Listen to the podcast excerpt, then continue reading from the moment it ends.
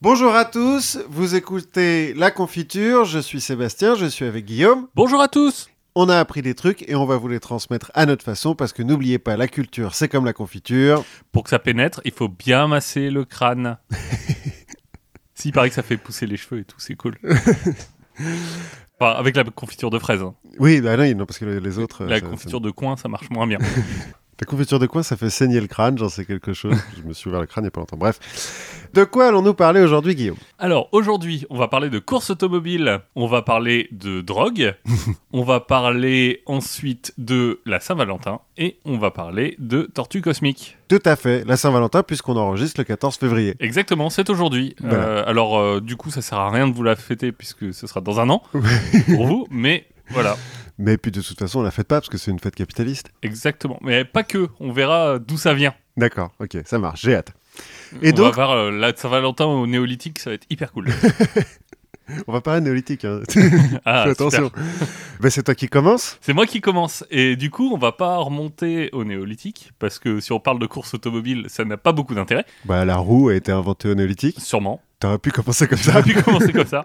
Euh, non, la première automobile, à peu près, t'as une idée? 1900 1769 1769 Ouais, alors le premier véhicule autopropulsé, bon, c'était pas un truc de ouf. hein. En, en vrai, les premières vraies euh, voitures, ça se développe à partir de 1864 dans la vallée d'Aoste en Italie. Ah ouais. Mais ça va un peu se développer à travers toute l'Europe et les États-Unis. Et Mais- du coup, qui dit voiture dit Course. course. Bah, Bah, oui, oui, bah oui. ça, ça sert à ça. C'est comme quand on invente un truc pour faire des images, on fait du porno. Quand on invente un truc pour aller vite, on, fait des courses. Exactement, quand on invente un véhicule, le premier truc qu'on se dit, c'est bah on va faire des courses.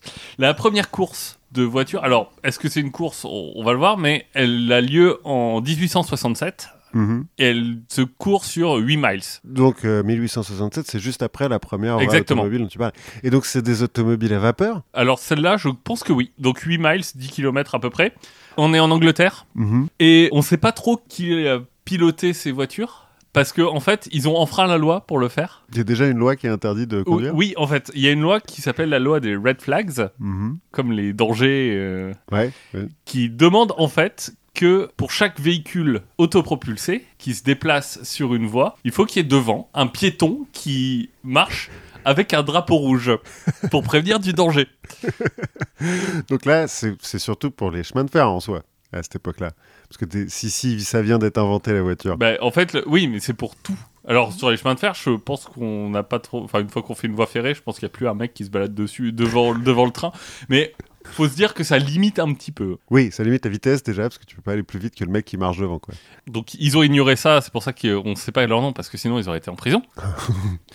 Et là en l'occurrence, c'est est-ce que c'est vraiment une course? C'est plutôt un duel. C'est plutôt il y a deux voitures et, euh, et on regarde laquelle va la plus vite. Bah, ça reste une course. euh, Ça reste une course, mais la première vraie course qui est ouverte euh, au public. Alors est-ce que c'est une course? Pas tout à fait, parce qu'en fait c'est à la fois une course, mais aussi une sorte d'événement promotionnel, une sorte de démonstration technique. bah, donc c'est une course de voiture, quoi, parce que c'est encore un peu le cas maintenant. Bah alors pas tout à fait. Donc cette course, c'est le Paris-Rouen en 1894. Alors pourquoi pas tout à fait une course? Euh, Parce que par exemple, la vitesse est limitée à 20 km/h. Ah, ils ont pas le droit d'aller plus vite. Ils n'ont pas le droit d'aller plus vite. Et si tu veux, le vainqueur de la course, c'est pas le premier à arriver.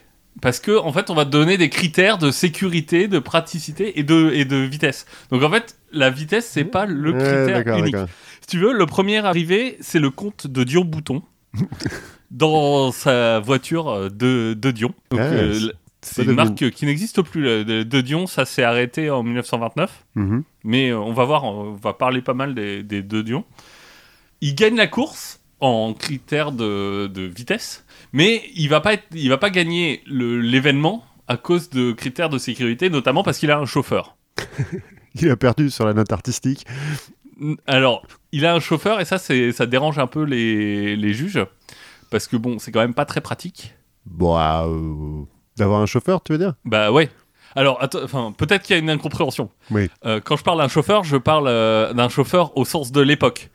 C'est-à-dire qu'il y a un mec derrière sur une petite charrette qui pète du, du charbon pour alimenter le moteur de la voiture à vapeur. Heureusement qu'elle va qu'à 20 km. Effectivement, pas très pratique. Donc- et c'est de là que vient le terme chauffeur. ok, euh, je ne savais pas. Puisque c'est dans les trains aussi, c'est le mec Oui, euh, vrai, qui s'occupe euh, bah, D'alimenter le feu. Mhm. Exactement. Donc il gagne pas. La victoire, elle est partagée entre deux équipages. L'équipage de Panard et Levasseur. Mhm. Donc euh, pour ceux qui vivent à Paris, il y a un quai Panard Levasseur. C'est une marque qui existe encore, Ah ouais. qui fait aujourd'hui plus que des véhicules militaires. Mhm. Et deux pilotes Peugeot.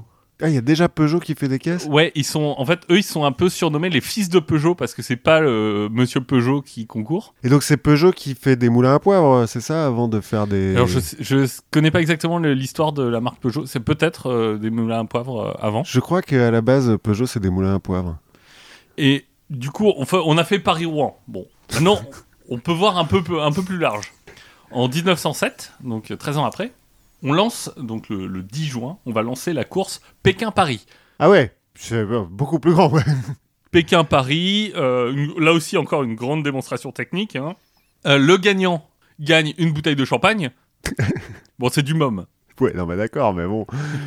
Et euh, on a cinq équipes qui participent. On a trois équipes françaises. On a une équipe hollandaise, euh, mais qui est conduite par un Français. Mhm. Donc c'est euh, Charles Godard qui a pas d'argent. Donc en fait, il va emprunter une bagnole sur tout le chemin. Il va taxer les gens. il va taxer du pétrole. euh, il va emprunter un peu de thunes pour pouvoir manger. euh. C'est comme l'émission de télé, là. Ouais, c'est bah, exactement. Bah, Pékin Paris. Il fait, il fait Pékin Express en 1907 avec une voiture qui marche, bon, qui marchouille quoi. le vainqueur, c'est le dernier dont je n'ai pas parlé. C'est le prince Scipion Borghese, donc un Italien, Ouais, a priori. qui gagne en deux mois. Pékin-Paris en deux mois, Pékin Par- Paris en deux mois, c'est pas mal. ça fait combien de kilomètres Pékin-Paris? Je dirais quelque chose comme euh, 15, peut-être 15 000. Ouais, bah c'est pas mal, hein, en deux C'est mois. pas mal. Et lui, en plus, à un moment, il arrive à Moscou et on l'invite à dîner à Saint-Pétersbourg, donc il va faire le, le détour. Parce que quand même, t'es prince, euh, il y a Ouais, un peu puis de... on t'invite à dîner à Saint-Pétersbourg, ça Bah oui. être bon, quoi. Ouais, tu te dis, bon, allez, ok. je peux me permettre, j'ai un peu d'avance, je, vais faire- je vais faire le détour Moscou-Saint-Pétersbourg, donc il part à Saint-Pétersbourg, il revient, Et il repasse par Moscou après ouais, et il gagne quand même. Avec deux mois d'avance. Ah oui, et Charles Godard aussi, il finit deuxième, euh, et, mais pendant la course, il a été un peu arrêté par un... Enfin, handicapé par un passage en prison. Parce que je suppose que ce sont des courses illégales. Enfin, Hmm, euh, ils n'ont pas demandé illégal. l'autorisation à tous les pays par Et- lesquels ils passent. Bah, je, je sais pas, je sais pas s'il y a vraiment besoin de. Bah, un peu, non, quand tu fais une course. par- Maintenant, peut-être Bah, en peu. même temps, je sais pas combien il y avait d'automobiles euh, à l'époque. Ouais, à l'époque. En tout cas, en 1908, juste après, on s'est dit bon, Pékin-Paris, c'est cool, mais on peut encore faire mieux. On peut encore faire mieux, et ça va être le sujet de euh, l'épisode d'aujourd'hui. 1908, le matin et le New York Times s'associent pour lancer New York-Paris En voiture. en voiture. Logique.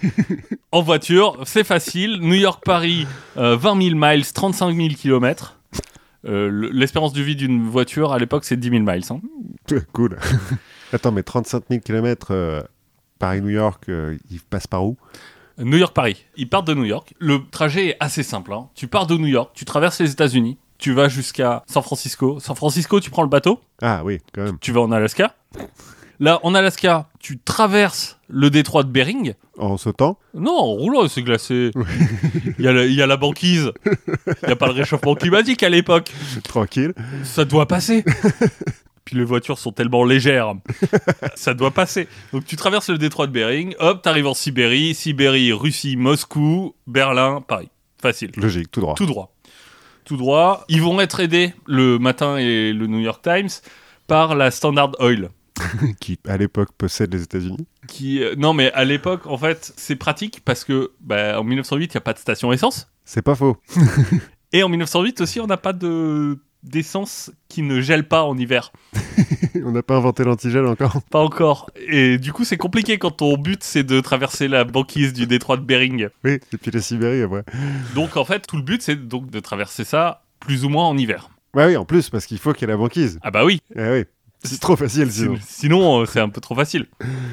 Donc, on a au départ cinq voitures qui se présentent. Trois françaises. Alors, je vais pas trop parler des pilotes, enfin, à part un ou deux, mais je vais plus me référer aux équipes parce que c'est des équipages. Mhm. Euh, et donc, euh, au nom des voitures, on a une de Dion, là encore, dont on a déjà parlé. On a une motobloc Mhm. et on a une Cisère Nodin. Il y a que trois équipages? Il y a trois équipages français. Mhm. On a un équipage italien sur une Zoust, Ouais. un équipage allemand sur une Protoss. Ouais, mais quelque chose, ça Protoss, ça existe encore ou Euh, c'est- je sais pas ce que tu joues un peu trop à Warcraft, à Starcraft, pardon. Peut-être. c'est peut-être là, effectivement. Et Teddy Roosevelt, voyant ça, dit Mais attends, c'est pas possible, on peut pas laisser partir une course comme ça sans avoir un Américain. Logique. Donc, Il y va lui-même. il dit Bon, si- si- Je suis président, je peux pas, merde. je suis président, j'aimerais bien le faire moi-même, mais je peux pas. Donc, ce qu'il va faire, c'est que il va convaincre la Thomas Company, qui est une compagnie de voitures américaines de l'époque, de prêter une voiture, donc euh, la Flyer. Mhm.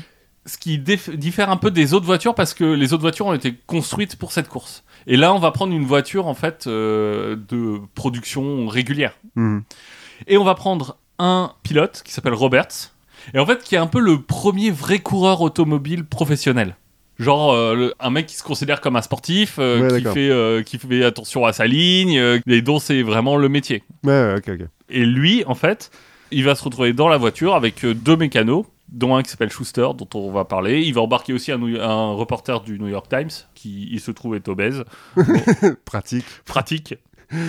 Et tout ce petit monde, le 12 février, et à 11h sur Times Square, pour le départ de la course. Et attends, les, les équipages, ils sont de 3-4 à chaque Ils fois sont quatre, ouais. Trois Ouais. ou quatre à chaque fois. Ok. Enfin, ça, ça va varier. On va voir. on, on va voir. Mais donc, il y en a un qui conduit et les autres, ils sont dans la voiture quand même. Ils font pas Oui. le, le trajet à côté à cheval. Bah, ça, va dépendre. D'accord. ça va dépendre, euh, mais ils sont euh, normalement dans la voiture. En Le but- théorie, en théorie, au ils sont- départ, en tout cas, à Times Square. Exactement. Au départ, ils sont euh, dans la voiture. 11h le top départ. Bon, en fait, le maire est pas là, il est en retard. Et donc, l'histoire voudrait que à 11h15, il y a un des spectateurs qui plus, qui a pris le pistolet, qui a tiré. Et euh, voilà. On est, est parti. 250 000 spectateurs sur Times Square. C'est un triomphe. Les voitures euh, filent dans New York sous une haie d'honneur.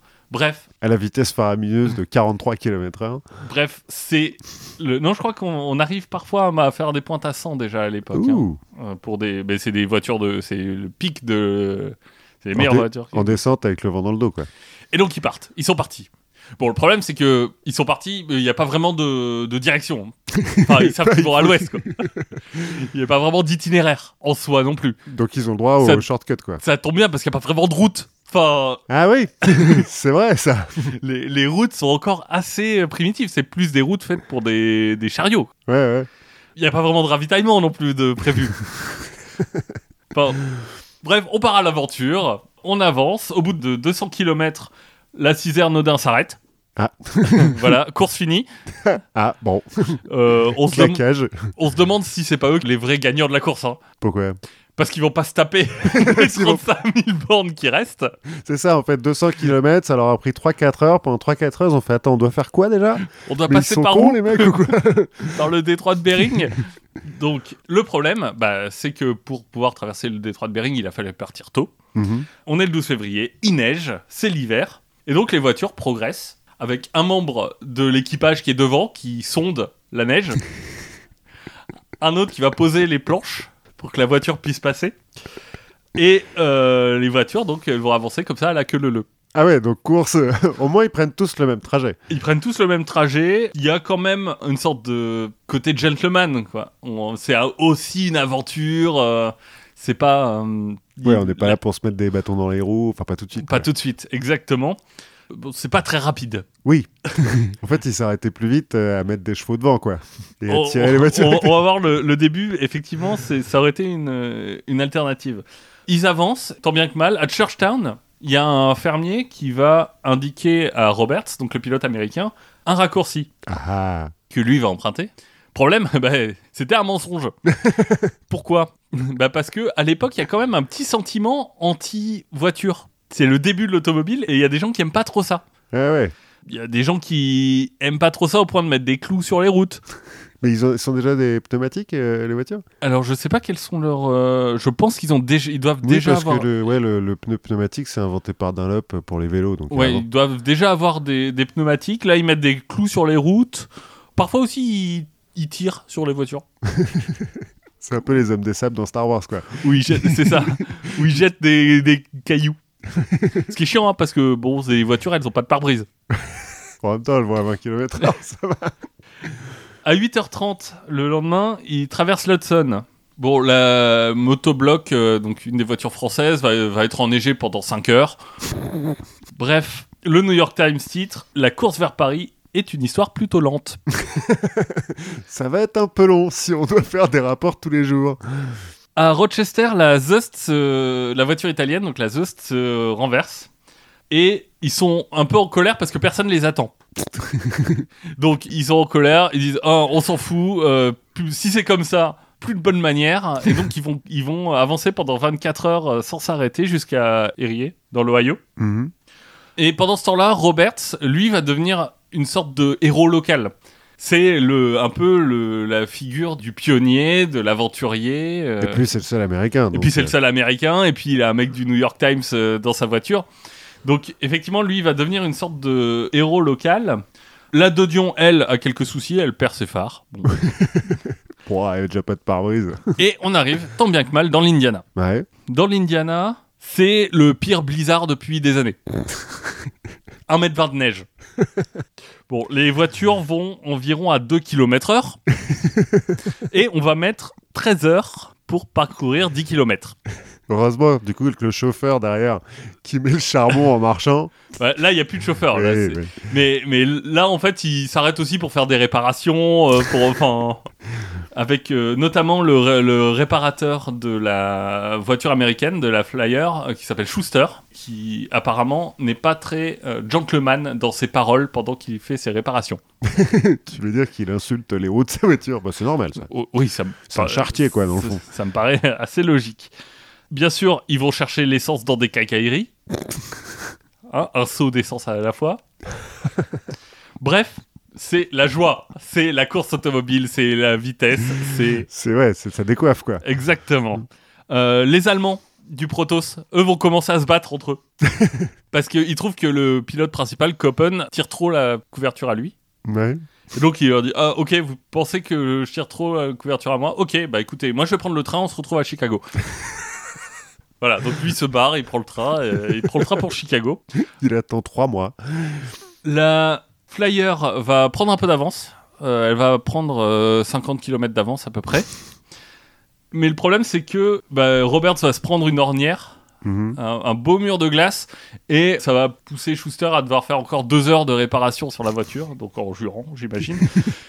L'avantage quand même, c'est que la Flyer, elle joue à domicile. Ouais, il a des pièces de rechange, euh, peut-être dans les garages locaux. Bah, et surtout, la population euh, les aide, euh, il est plutôt bien aimé par tout le monde et donc il va bénéficier de l'aide des gens. Euh, les locaux qui vont par exemple pelleter la neige pour lui, Mhm. ils vont lui donner des itinéraires. À un moment, il va se retrouver tracté dans la neige par 20 hommes et 14 chevaux. Mais elle, elle est- elle pèse combien, sa caisse? Alors, j'ai pas les, j'ai vu les photos, a une sorte de gros tank hein, quand même. enfin que les, les premières voitures. Ouais, ouais, ouais. Le problème c'est que à un moment quand tu dis la voiture elle, elle avance poussée par des mecs et tirée par des chevaux, est-ce que t'es vraiment encore dans une course automobile? Ouais, voilà. Quel intérêt d'avoir une voiture à ce moment-là? Et du coup les autres vont protester, ce qui va être transmis dans dans un journal local comme Foreigners Pathetic Appeal, l'appel pathétique des étrangers. Qui sont pas foutus de trouver des chevaux pour tirer leur voiture Et alors ça marche, l'appel va pas marcher très bien parce qu'en fait tout le monde fait la même chose. La Zust a le record, donc la voiture italienne a le record, hein, puisqu'à un moment il y a 17 chevaux qui vont l'attirer. Euh, le problème c'est que en fait les étrangers eux doivent payer. Ah oui, mais ils ont des, ils ont les gouvernements derrière Euh, eux, les non Français di- diront texto, on est découragés, les paysans nous demandent 3 dollars du mile. alors les appeler les paysans Bah, ils sont dans la campagne en même temps. Oui, mais en anglais, a encore un petit côté encore un peu plus condescendant. Oui. Je ne sais pas si c'est comme ça que tu gagnes l'opinion populaire. c'est pas sûr, c'est pas sûr. à tel point que la flyer est donc devant, et donc les- nos fameux paysans vont reboucher les, les traces et vont remettre la neige sur, le, sur la route. Faut pas avoir grand chose à faire de ces journées. Tu sais, T'es paysan, hein en même temps, t'es paysan en hiver. Oui, Pas c'est ça. grand-chose à faire. Il n'y a pas grand chose à faire. Quand t'as un mètre de neige, bon, ton champ, tu le regardes. la flyer va même avoir l'autorisation de prendre la voie ferrée en Indiana. Genre, ils mettent la voiture sur la voie ferrée. Ouais. Ils changent les roues et tout euh, Parce que. Alors non, je pense qu'elle doit, elle doit tenir, elle doit être moins large que le train, et donc euh, elle roule. euh, bon, ça doit être, il faut des bonnes suspensions, ça doit être un peu tape-cul. Non, mais ça se trouve, on en parlera un jour de l'écartement des, des rails américains.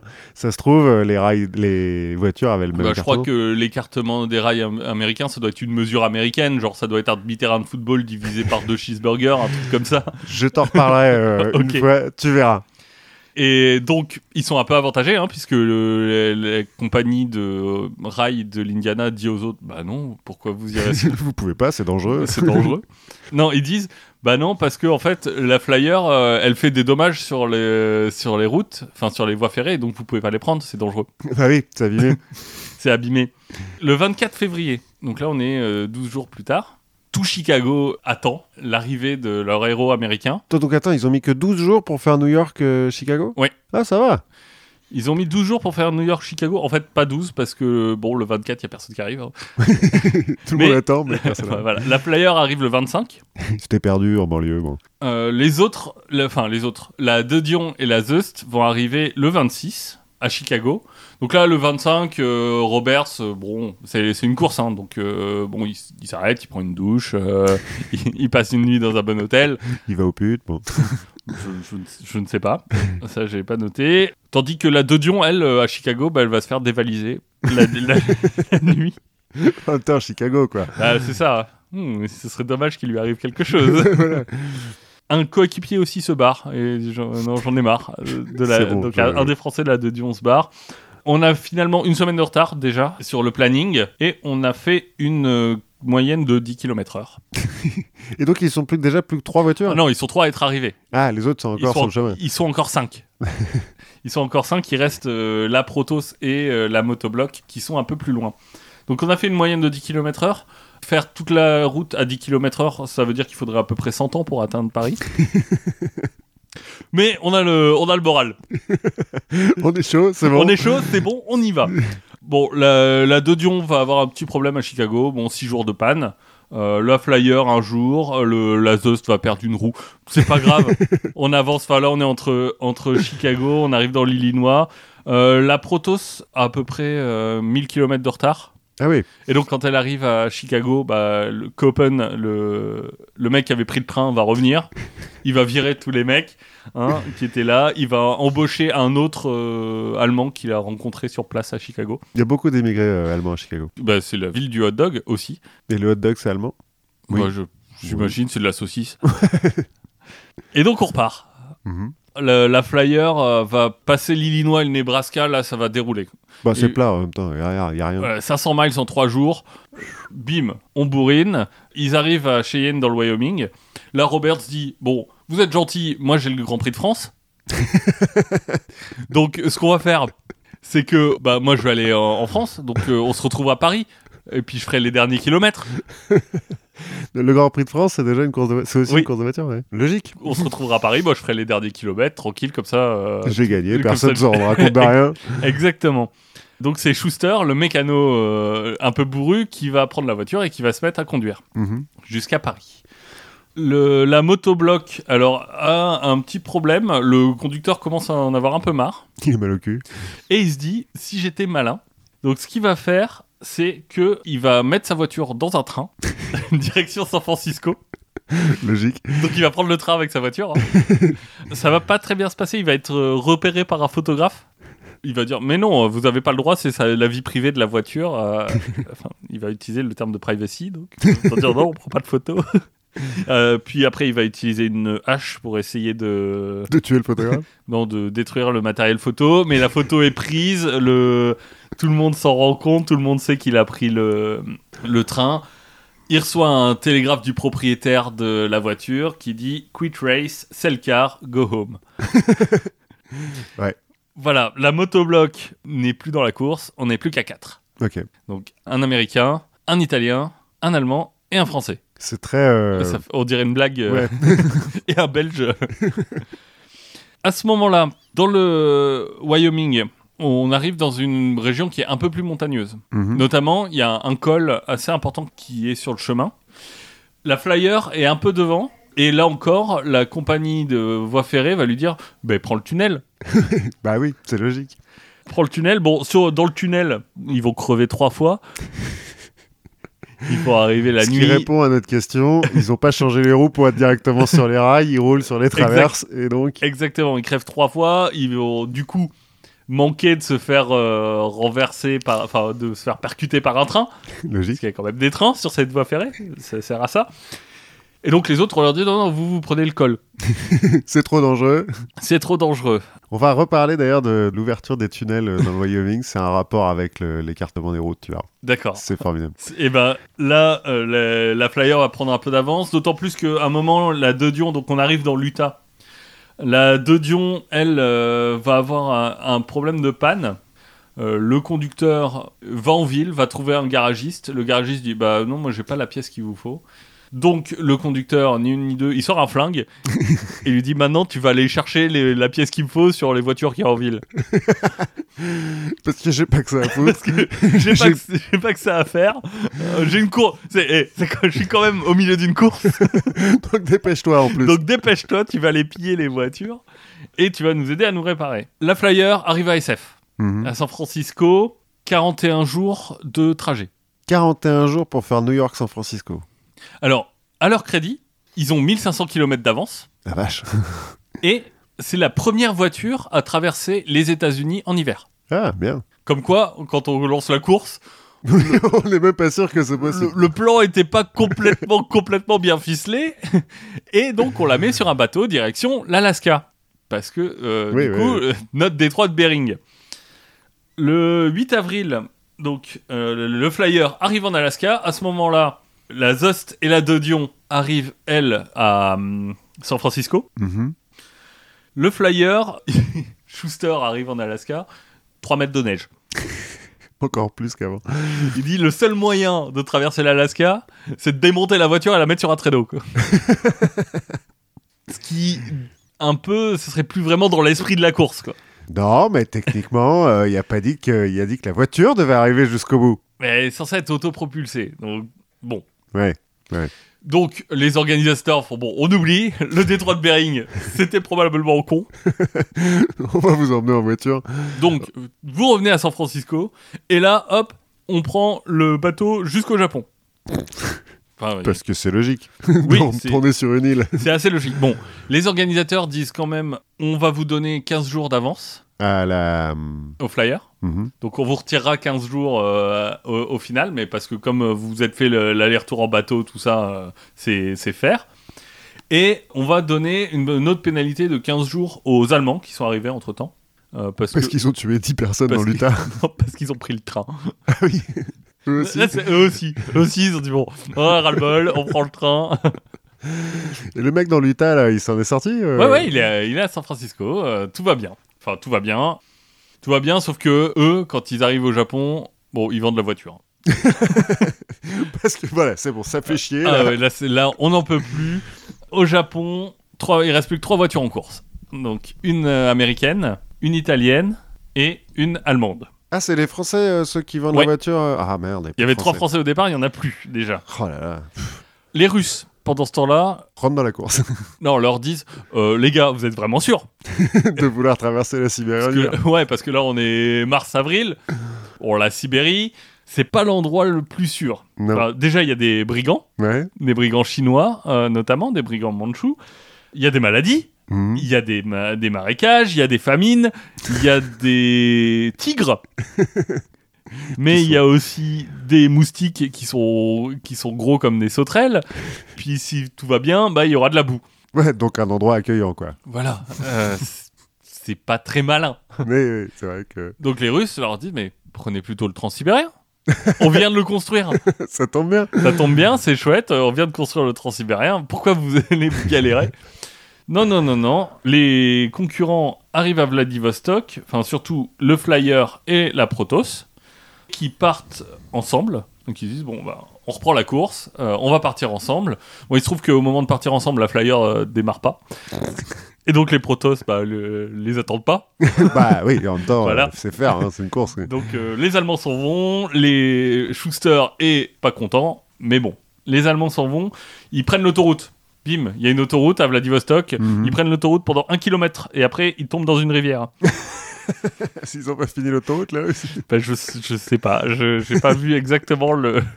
Ou c'est un piège peut-être, Ouais. C'est- ou c'est typique des autoroutes russes. Je sais, je- Bah, en fait, c'est une autoroute qui marche que l'hiver. C'est-à-dire que l'hiver, la, la C'est rivière est encore un gelée. peu, puis- un peu l'hiver. Hein. Bah, De toute façon, en, en Sibérie, c'est l'hiver de, de septembre à juin. Et donc là, ils vont être aidés par les locaux qui vont devoir construire un pont pour qu'ils passent. Et après être tombés dans la rivière, ils arrivent dans un marécage. Comme quoi, la Russie, C'est formidable la Sibérie.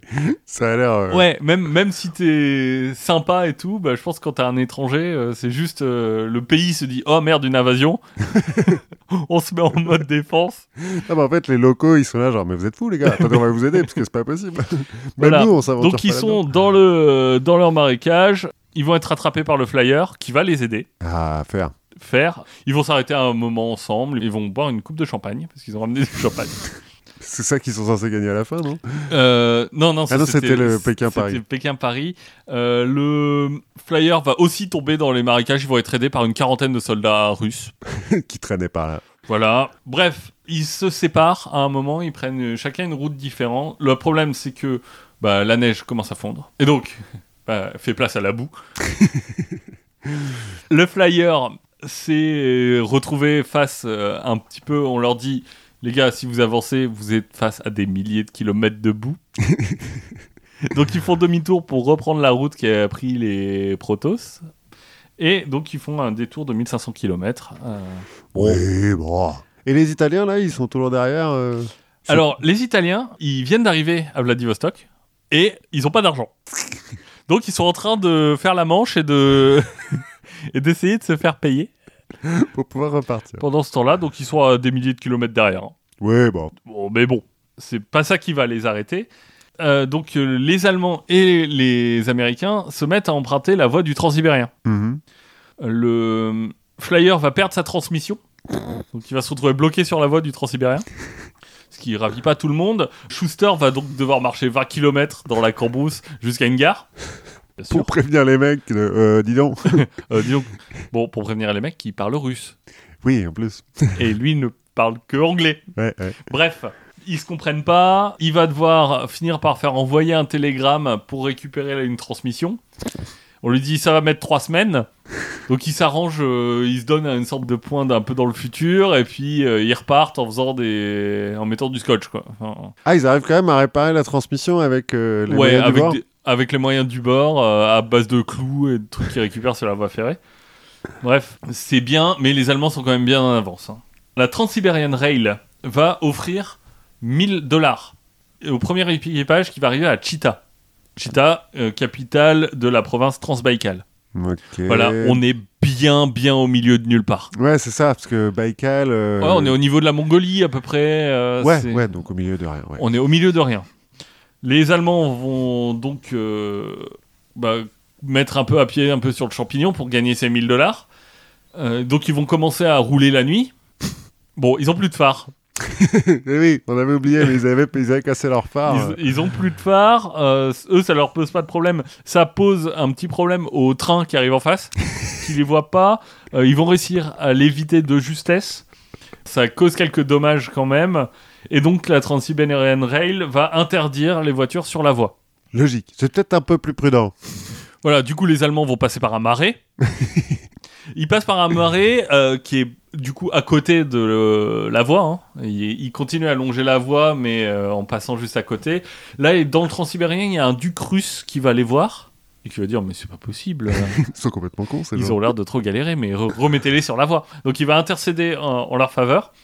Donc ils vont avoir euh, le droit de reprendre la, voie ferrée, mais ils vont devoir emporter avec eux un télégraphe portatif pour prévenir de leur position. Ça existe C'est bien, remarque. C'est pratique, hein, c'est- ils ont leur GPS. euh, enfin, Ouais, ouais, ouais. Non, mais c'est c'est quand même un peu les, les prouesses du temps, quoi. Bah oui. Les Allemands vont ensuite prendre un pont qui va s'effondrer. Hein, les, ch- les chevaux vont essayer de les sortir de là, ça marche pas. Euh, ils sont trop petits, ils vont devoir aller rameuter un peu la- l'armée aussi pour les sortir. Ils vont se perdre ensuite. Euh, ils vont se perdre et ils vont être euh, récupérés par des bandits qui vont vouloir les raqueter. Bon, il se trouve que Ils ont pas rond. si eux, ils ont, c'est les Allemands, c'est les Italiens qui ont pas Ah oui, eux, les Allemands, ils ont de l'argent, il leur reste 1000 roubles, je crois, et un flingue. Donc, qui euh, effraie les bandits qui se barrent. Ils vont retrouver des soldats et finalement ils vont réussir à arriver à Cheetah les premiers avec trois jours d'avance sur le flyer. Putain. Et finalement, c'est un peu le. Bon, il y a eu quelques erreurs d'orientation, mais c'est un peu à mettre au crédit du... de l'esprit d'équipe des Allemands. Parce que côté américain, en fait, bah, il y a Schuster qui conduit tout seul. Ah, il a perdu ses deux. Non, non, ils sont là, mais il les laisse pas conduire. ouais, bah en même temps, ils sont mécanos. Bah, lui aussi, mais, euh, mais rien à foutre. Il, il conduit tout seul. Il, veut, il va le rattraper un jour quand même, hein, de, à force de conduire. Et ils ont toujours le journaliste avec eux? Non, non, ils l'ont, non, non, ils l'ont laissé dans l'Ohio.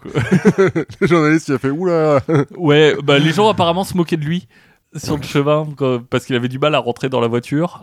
La grossophobie, c'est. un- Exactement, c'était un peu grossophobe. Et donc, ils vont arriver dans la toundra. c'est de pire en pire. Donc dans la toundra. Dans la toundra, bah, ça va un peu mieux que dans les marais et, et dans oui, la boue. c'est dur au moins. C'est dur. Euh, les deux vont rester à peu près au coude à coude. Bon, et les Italiens, qui sont hyper loin.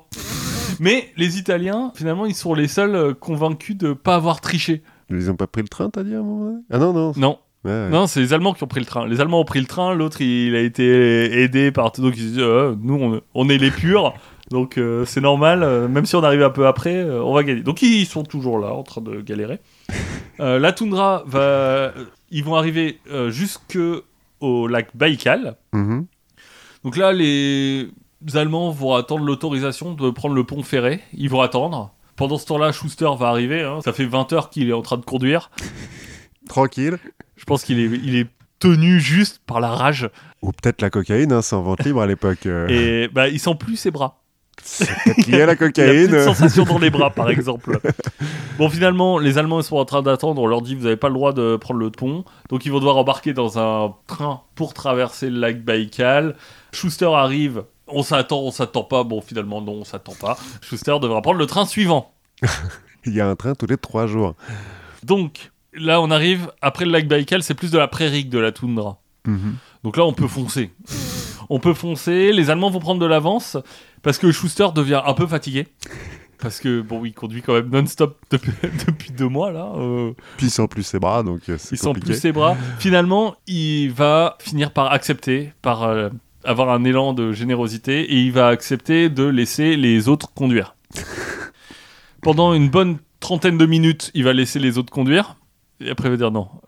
non, vous êtes nuls, vous Non, conduisez n'importe- vous, C'est c'est moi, c'est moi qui conduis. vous conduisez comme des bonnes femmes, rendez-moi le volant.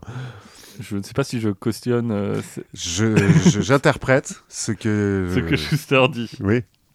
Donc la prairie c'est bien, euh, mais on va arriver dans la région des moustiques. Accueillant vraiment la, terre sibérienne. Ah ouais, ouais. Il y, a, il y a des moustiques partout. Deux mecs du flyer qui disent oh non j'en peux plus.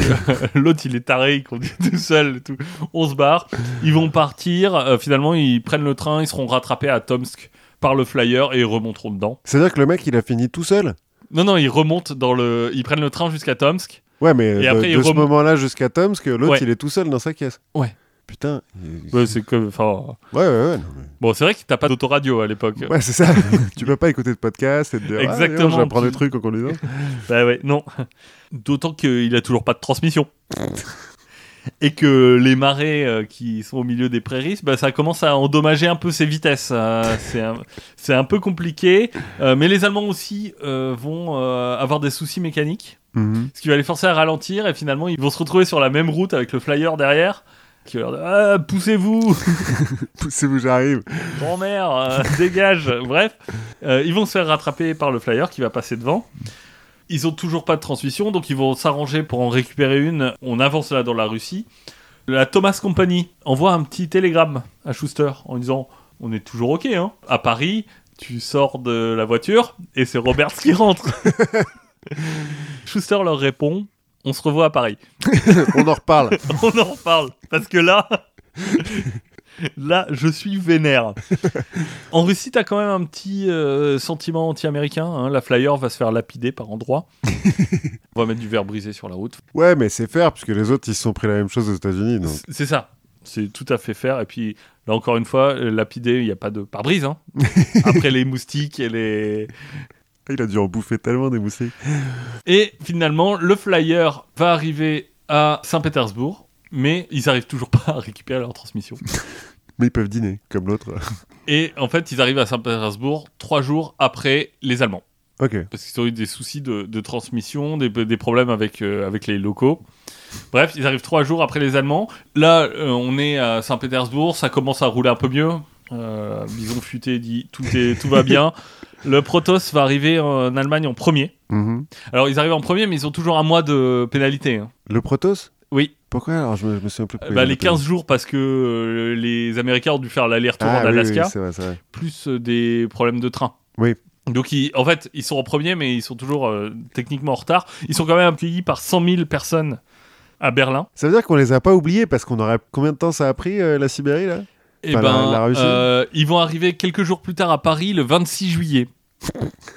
Donc, ils, étaient, ils avaient commencé euh, quand à Vladivostok? Alors à Vladivostok, ils- je sais plus, ils sont partis. Donc ça, ça doit faire à peu près 4 mois là, qui 3-4 mois. Parce qu'on aurait pu les oublier en fait. Tu vois, ils auraient pu Oui. arriver en Allemagne. Ils auraient, Ah, on a gagné les gars. Et les gens. Bah, en Allemagne, c'est des, comme c'est des Allemands, Oui, c'est vrai. il y a un petit truc qui joue pour eux. Ils vont arriver le, le- donc le 26 juillet sur le boulevard Poissonnière à Paris. Ils vont avoir une euh, petite réception par les reporters du matin. Donc on Mhm. leur sert un petit buffet froid. euh, voilà. Bravo les gars. bah, bah, ils n'ont pas gagné hein, encore. C'est vrai. Puisque le 30 juillet, 4 jours plus tard, euh, le flyer arrive dans Paris, remonte les rues de la capitale. Là, ils se font arrêter par la police. Police française qu'on n'avait pas prévenu. la police française qui dit euh, Dites donc, monsieur, normalement, une voiture pour pouvoir rouler, il lui faut un phare. Et un pare-brise. Une transmission. Donc là, donc là vous n'avez pas de phare, donc euh, vous allez me suivre au poste. Heureusement, dans la foule des Parisiens euh, joyeux, euh, il y a un mec qui dit qu'à cela ne tienne et qui va poser son vélo sur le siège avant de la voiture, vélo qui a un phare. Ah ouais. Et donc, bah, le policier dit C'est faire. Ok. c'est bon. Ok, nickel, je, je m'incline, vous pouvez problème. y aller. Euh, donc, il va arriver, réception au champagne, le Ouais, flyer lui, a coup- gagné. Ouais, ouais. Donc, euh, il va être acclamé par tout le monde. La Thomas Co a quand même dépensé 100 000 dollars hein, pour. euh, Ouais, 100 000 dollars de l'époque, ça fait beaucoup. Et du coup, il s'est passé quoi avec l'autre coureur qui l'attendait? Ah, il est jamais, il, il l'a jamais fait remonter dans la voiture. Mais ils se sont pas tapés. Enfin, ils sont, ils, sont, pas vus quand même Ils sont, ils sont pas recroisés pendant la course. Ils se sont croisés après. Donc la voiture arrive à Paris.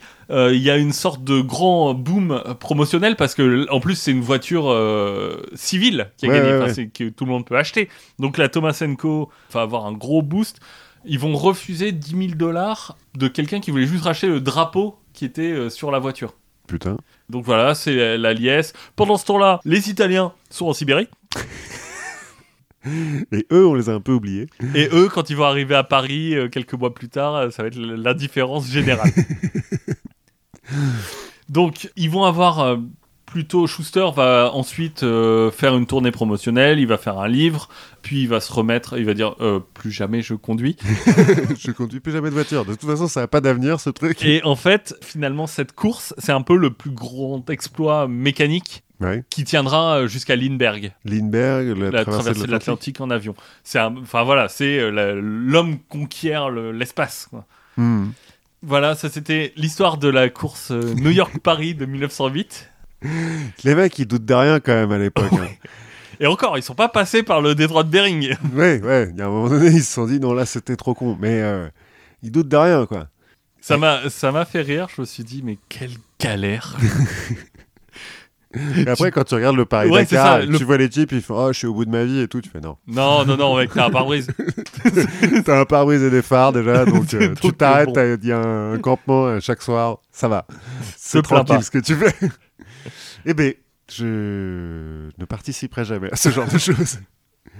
Et à une époque, avec mon père, on voulait faire le. Il y avait un. un- Un truc en 4L ou... Non, non, pas sur un 4L, il y en avait un en Range Rover, euh, je sais plus comment Ouais. s'appelle, Camel Trophy, peut-être, un truc comme ça. Bon, mais j'étais gosse, je savais pas conduire. Après, j'ai pas passé mon permis jusqu'à 30 ans, et maintenant que j'ai le permis, euh, bah. euh, non. Bof. Bof, conduire dans des dunes. euh, bof. Ça a aucun intérêt. Euh, Déjà que conduire sur une autoroute, pas très. Et puis, pour la planète, c'est peut-être pas forcément ce qu'il y a de mieux. Non, non, non. À la limite, euh, faire. euh, Tu sais, un truc un peu promotionnel, les, les voitures solaires ou les machins comme ça. Ouais. Bon, je le ferai pas moi-même, mais je comprends qu'on le fasse. Mais je laisserai un mec se taper la Sibérie en voiture. euh, voilà, en voiture solaire. Mais moi, non. Bon, peut-être que maintenant, il y a les autoroutes en Sibérie. ouais. Peut-être. Et avec le réchauffement climatique, il y a encore plus de moustiques, c'est jamais. Bien. Euh, Mais peut-être que, effectivement, pour tenir, je sais pas comment ils ont fait pour tenir, peut-être qu'ils prenaient de la drogue. Je pense, je pense. Belle transition, Et transition habile. belle transition. Parce qu'on va parler, alors de la drogue, oui, c'est une drogue. On va parler d'une drogue qui d'ailleurs, euh, on va quand même le dire tout de suite, il faut pas conduire après en avoir pris, hein, c'est pas très sérieux, parce qu'on va parler de cannabis. Qui n'est pas la drogue la plus dangereuse du monde, hein, on va pas se mentir. Pe- Peut-être pas. Je pense que. Alors de- scientifiquement, non, c'est même la drogue la moins dangereuse euh, dans de toutes les, les substances qu'on appelle drogue. D'accord. Par Euh, rapport au podcast, par exemple. Alors c'est pas une substance, le podcast. Tu vois, le jeu vidéo euh, ou le, le jeu d'argent, qui sont aussi des, des trucs addictifs, ne sont pas des substances. Donc, C'est- Donc, euh, c'est vrai. donc ça tient pas. Mais donc on va le dire, euh, c'est dans la loi et tout, puis un peu de bon sens, hein, quand on, est, on a fumé trop de joints, bah vaut mieux pas conduire, hein, comme quand Oui. on a trop bu et tout, euh, voilà. Quand on n'est pas en pleine possession de ses moyens, Oui, de manière générale. Donc quand on est vieux, quoi, par exemple. par exemple. Donc on va parler du cannabis. Alors moi je connais de nom, hein. enfin je, J'ai entendu parler. Voilà, c'est ça. En suivant euh, l'actualité au Colorado, je crois, qui. Voilà, il y, a un- il y a un truc, un va de truc au Colorado, et puis je crois en Hollande, mais euh, on en reparlera. Bon, Peut-être. Peut-être. Mais en tout cas, nous, euh, bon. Mais quand même, le cannabis, c'est une des plantes connues de l'être humain et utilisées par l'être humain les plus anciennes. Parce que, on va le voir, dès le début de l'humanité, on utilise du cannabis. Les plus anciennes traces de cannabis. Alors, selon les sources, le problème quand tu cherches un peu sur cannabis, c'est que tu as des mecs qui sont des aficionados, on va dire, Oui, c'est pas un débat qui est très euh, sereins. froid. Non, ouais, voilà. Et donc, les aficionados ont tendance à avoir du cannabis partout. C'est-à-dire que dès qu'il y a un truc qui a vaguement huit branches, on dit, bah si, c'est une feuille de cannabis, voyons, euh, bien sûr. Donc, euh, on lit des trucs jusqu'à moins 25 000 ans, euh, on aurait retrouvé des trucs comme ça. donc- Ouais, surtout que genre les peintures euh, de l'époque, les peintures rupestres, il y a quand même un petit côté Rorschach de. Ouais. de- si, c'est une, feuille de cannabis. Mais non, c'est un astronaute. non, c'est un cerf, voyons. ah bon, moi je voyais ma grand-mère. Bon, bon. Mais donc, le cannabis, qu'est-ce que c'est? Parce que c'est une plante, hein Oui. c'est même le nom scientifique de la plante, hein, cannabis, qui est de la famille des cannabacées, Oui. comme le houblon. Comme le houblon et le chanvre. Enfin, euh, chanvre et houblon, c'est. Bah, en fait, chanvre et cannabis, c'est la même Oui. plante. Et, et chanvre et houblon, ce, sont les deux seuls euh, membres de cette espèce, je crois. Ouais, de cette famille. Cette famille. Parce que c'est très compliqué, je vous passe les machins, parce Ouais, qu'il y a la, des genres... la des- taxonomie, ouais. c'est une science un peu compliquée. Puis c'est tout en latin, donc euh, voilà. Mais donc, le chanvre et le cannabis, c'est la même plante. Je vais utiliser un peu les deux euh, tout au long du truc, là, mais c'est exactement la même plante. Sauf que cannabis, c'est le nom scientifique, latin. Chanvre, c'est le nom usuel. Parce qu'il se trouve que le cannabis, c'est utilisé pas uniquement pour s'envoyer en l'air, quoi. Non, pour faire des cordes aussi. Par exemple. Mais donc, restons sur un petit peu quand même de... De, De biologie. leur voyage en l'air. De- non, non, d'horticulture. Il y a trois sous-espèces principales de cannabis. Le cannabis sativa sativa, enfin l'espèce c'est cannabis sativa et la sous-espèce c'est donc cannabis sativa sativa, le chanvre cultivé. Sativa ça veut dire cultivé. Cannabis sativa indica, le chanvre indien. D'accord. Et cannabis sativa ruderalis, le chanvre sauvage. Parce qu'en fait, le chanvre, le cannabis, c'est une mauvaise herbe. hein. C'est Oui. une herbe qui pousse partout. Eh bien, Et très bien, très vite, très vite. et plus ou moins sous tous les climats, selon euh, les variétés. Alors, euh, cannabis euh, sativa indica, puisque ça vient d'Inde, préfère les climats chauds, voire tropicaux, mais peut s'adapter à d'autres climats. Même s'il n'y a pas de curry, c'est pas grave. Voilà, c'est ça. De manière générale, on pense que la plante est issue euh, de l'Asie centrale, les contreforts de l'Himalaya, la Chine. On n'est pas bien sûr parce que, euh, on va le voir quand on va parler d'histoire, c'est... Ça se répand assez vite. Ça se répand assez vite et un peu partout dans le monde euh, au même moment. La plante, elle peut atteindre 6 mètres de haut pour Sativa, si tu la laisses euh, pousser jusqu'au bout. 3 mètres pour Indica, 1 mètre, 1 mètre 50 pour Ruderalis. Et il y a une autre sous-espèce qui, euh, alors on ne sait pas très bien si elle a été inventée par bouture, enfin euh, Oui. manufacturée presque, ou si c'est effectivement une sous-espèce euh, Naturelle. naturelle, qui est Cannabis sativa afghanica, qui donc pousse en Afghanistan, hein, comme son nom l'indique, qui est euh, proche de Ruderalis et donc euh, mesure aussi euh, 1m50 en gros. Donc en gros, c'est la même chose qu'entre les fruits sauvages et les fruits euh, cultivés. T'en as une qui est quatre fois plus grande. Oui, c'est un peu ça. Mais alors, c'est la cultivée qui est la plus grande. Oui. Parce que c'est très tôt, hein, on sélectionne les plantes, enfin l'humain euh, Oui.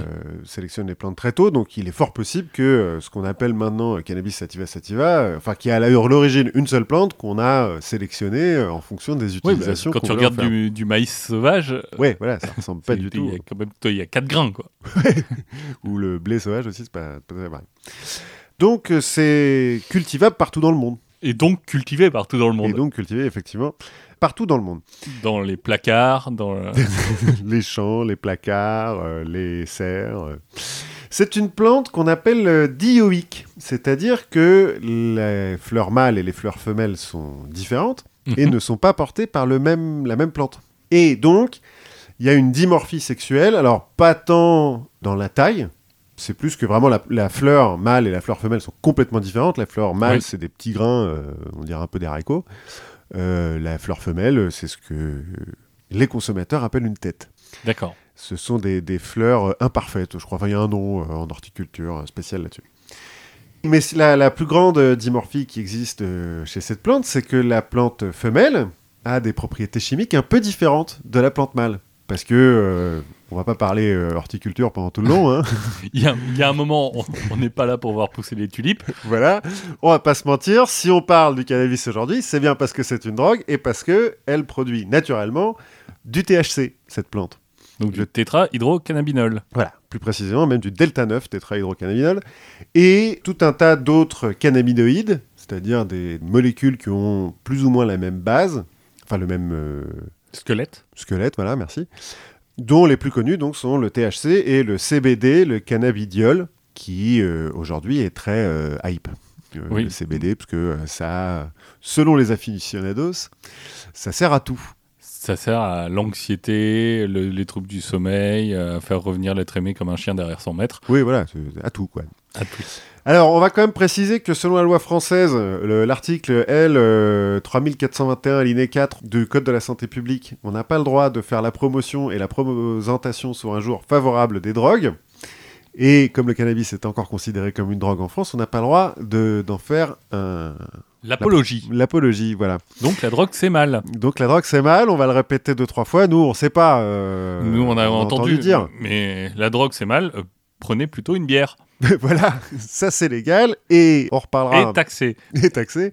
Et on reparlera plus tard de l'échelle de dangerosité des drogues. Bref, la plante, le cannabis, quelle que soit sa sous-espèce, toutes les plantes de cannabis produisent du THC et des cannabinoïdes. D'accord. Parce qu'en fait, naturellement, on a découvert au 21e, au 20e siècle, hein, 21e siècle, que les cannabinoïdes dans la plante sont des agents défensifs. En fait, elles permettent d'éviter la dessiccation, c'est-à-dire le- qu'elle sèche, que la plante sèche sur, sur son pied. Oui. Elle protège contre les UVB, le froid, les microbes et les parasites, la plante. D'accord. Parce que les parasites arrivent. Et bon, Ils trouvent que c'est cool, ils amènent leurs cool. potes et Il n'y a pas vraiment besoin de se faire la guerre. Euh, Voilà, tout le monde se Doucement. pointe, ça finit par sentir le, le, le pétard, enfin bon bref. Ce qui fait, en fait, que un plant de cannabis, plus il est stressé, plus il va produire de cannabinoïdes.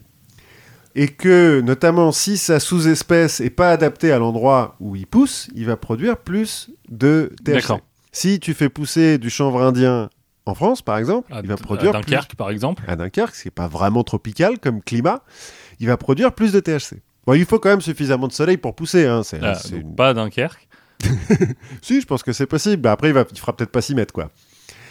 Tous les plants vont, vont produire du THC. La les plants femelles, beaucoup plus que les plants mâles. Mhm. Et ce, jusqu'à fécondation. Parce qu'en fait, une fois qu'il y a fécondation et qu'il y a des graines, la plante, elle a plus vraiment besoin de se protéger. On s'en fout. Ouais, l'espèce va, va perdurer. Elle a fait son œuvre. Elle peut mourir tranquille. Voilà, en fait, elle peut continuer à pousser. Comme Thierry Si- Roland après une Coupe du Monde. C'est à peu près ça.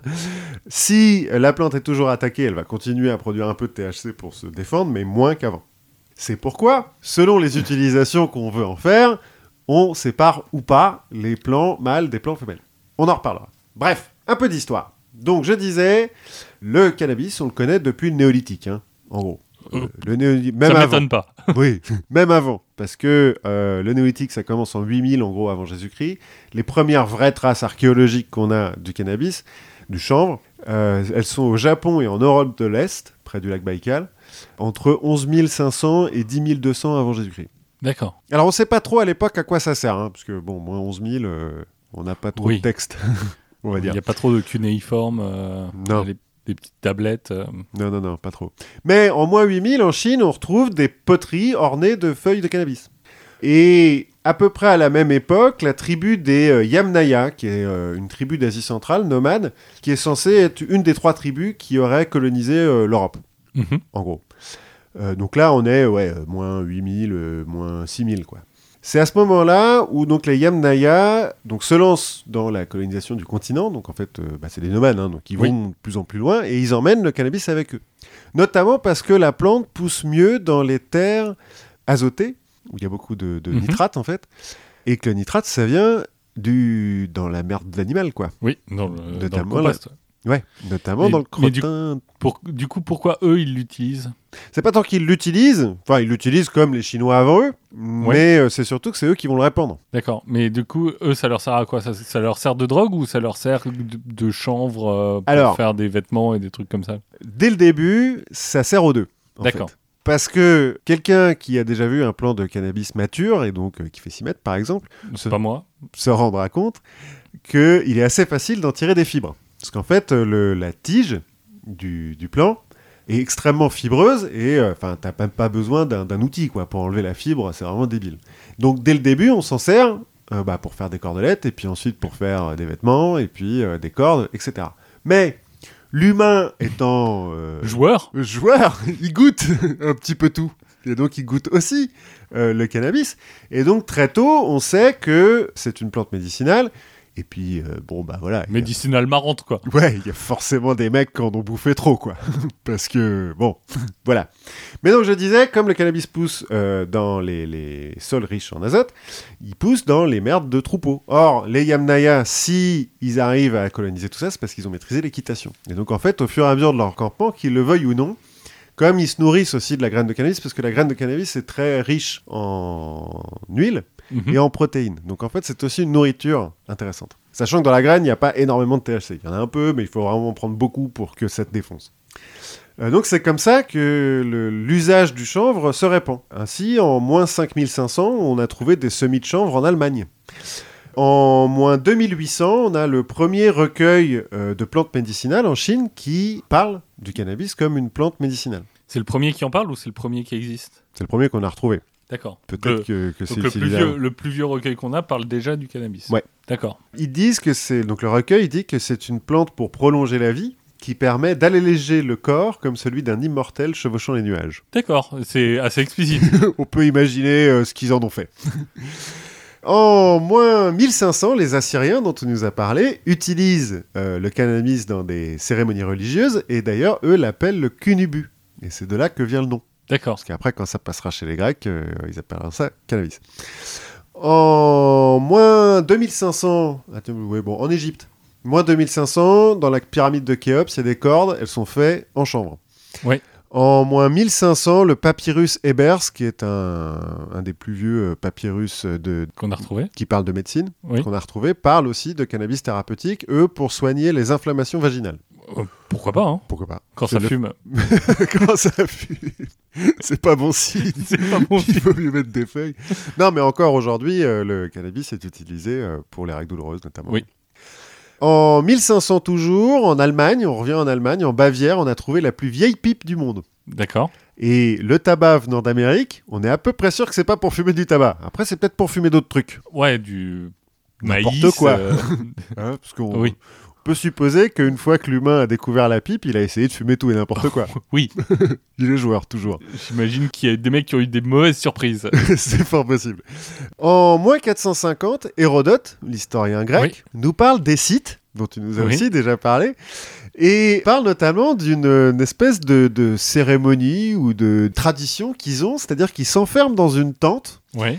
Avec euh, au centre des pierres euh, chauffées euh, à rouge sur lesquelles ils foutent du cannabis et ils s'enferment bien dans la tente pour pas qu'il y ait de fumée qui sorte. Et puis après, Ça a l'air marrant.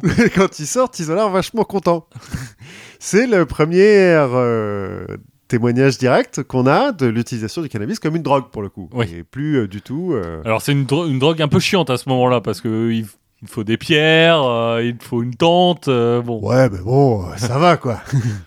mais c'est donc les sites qui auraient inventé euh, le- le- la défonce au cannabis. Et d'ailleurs, ça se voit, hein, les sites, ils ont les yeux Ils ont- injectés de sang. Ils ont les yeux rouges effectivement. Je pense que c'est lié, quoi. Au 3 siècle, en Chine, c'est même utilisé comme anesthésiant. Et d'ailleurs, le- les idéogrammes qui sont utilisés pour dire anesthésie en chinois, c'est l'idéogramme de l'ivresse et celui du cannabis. D'accord, c'est le blackout quoi. oui, un petit peu. L'anesthésiant, c'est on te met tout ce qu'on peut et Voilà. quand tu tombes, On bon, t'opère. c'est tranquille. Bref. Au Moyen Âge, Charlemagne, par exemple, encourage la culture du chanvre dans son empire, donc en France notamment. Donc c'est un peu une tradition qui est utilisée par les gens qui sont anti-drogue. On parle de chanvre quand c'est utilisé pour Mmh. euh, les cordages, Oui. les vêtements, le papier, etc. On parle de cannabis quand c'est euh, pour la drogue ou euh, la plante médicinale. Oui, Mais encore une fois, c'est la même chose. C'est la même chose, sauf que euh, il y en a un qui est fertilisé, pas l'autre. Oui, c'est-à-dire que quand Charlemagne encourage la culture du chanvre, il dit pas aux mecs vous séparez les plants femelles des plants mâles. Il dit euh, vous plantez du chanvre, vous laissez pousser au maximum, puisque l'idée c'est de faire du tissu, des cordages, euh, etc. Ça va devenir, on en parlera un peu plus tard, un- une ressource stratégique en fait, le chanvre, parce que euh, il y a rien de mieux pour faire des cordes à l'époque. Et les cordes, c'est cool. Bah les cordes ça sert. Euh, Ah, ça, ça dépend. Faut, si tu maîtrises bien le truc, ça sert pas trop. oui, non, ça sert à plein de choses. on est bien d'accord, ça peut être très amusant. Mais en l'occurrence, au Moyen-Âge, euh, ça sert à beaucoup de choses. Quoi. Les Arabes vont apprendre, euh, donc un peu à, la même époque, à faire du papier des Chinois avec Mhm. euh, le chanvre. D'accord. Donc pour rouler, non. Alors, ce que tu veux. Il se trouve que l'islam interdisant l'alcool, le cannabis va devenir assez populaire dans les terres d'islam parce que le, le Coran là-dessus est un peu flou. Ouais, c'est ça. C'est une zone grise. Voilà. Genre. Bon. Ça va, euh, bon. Voilà, donc, c'est euh, le, c'est un peu l'équivalent de la sodomie chez les chrétiens. quoi. Ouais, un petit peu, c'est ça. c'est à peu près ça. C'est-à-dire que, bah, euh, ça passe. Voilà. C'est pas tout à fait interdit. Voilà. Bon, sauf que, en 1086, Hassan ibn Sabah prend la forteresse d'Alamout, avec euh, sa secte d'Ismaéliens euh, qui sont derrière Oui. lui, et va créer les Hachichiens, les assassins blindés de cannabis. En gros, il prend des jeunes qui radicalisent complètement, hein. il les prend euh, pas au berceau, mais il les prend à dos, Il les amène à Syrie. il les amène bah, euh, à Alamout, qui doit pas être très loin de la Oui, Syrie. ça doit pas être très loin. Il les entraîne euh, comme des soldats. Puis une fois qu'ils sont prêts, en fait, Alamout, donc c'est une forteresse inexpugnable. hein, Oui. c'est- une en montagne. haut d'une montagne, voilà.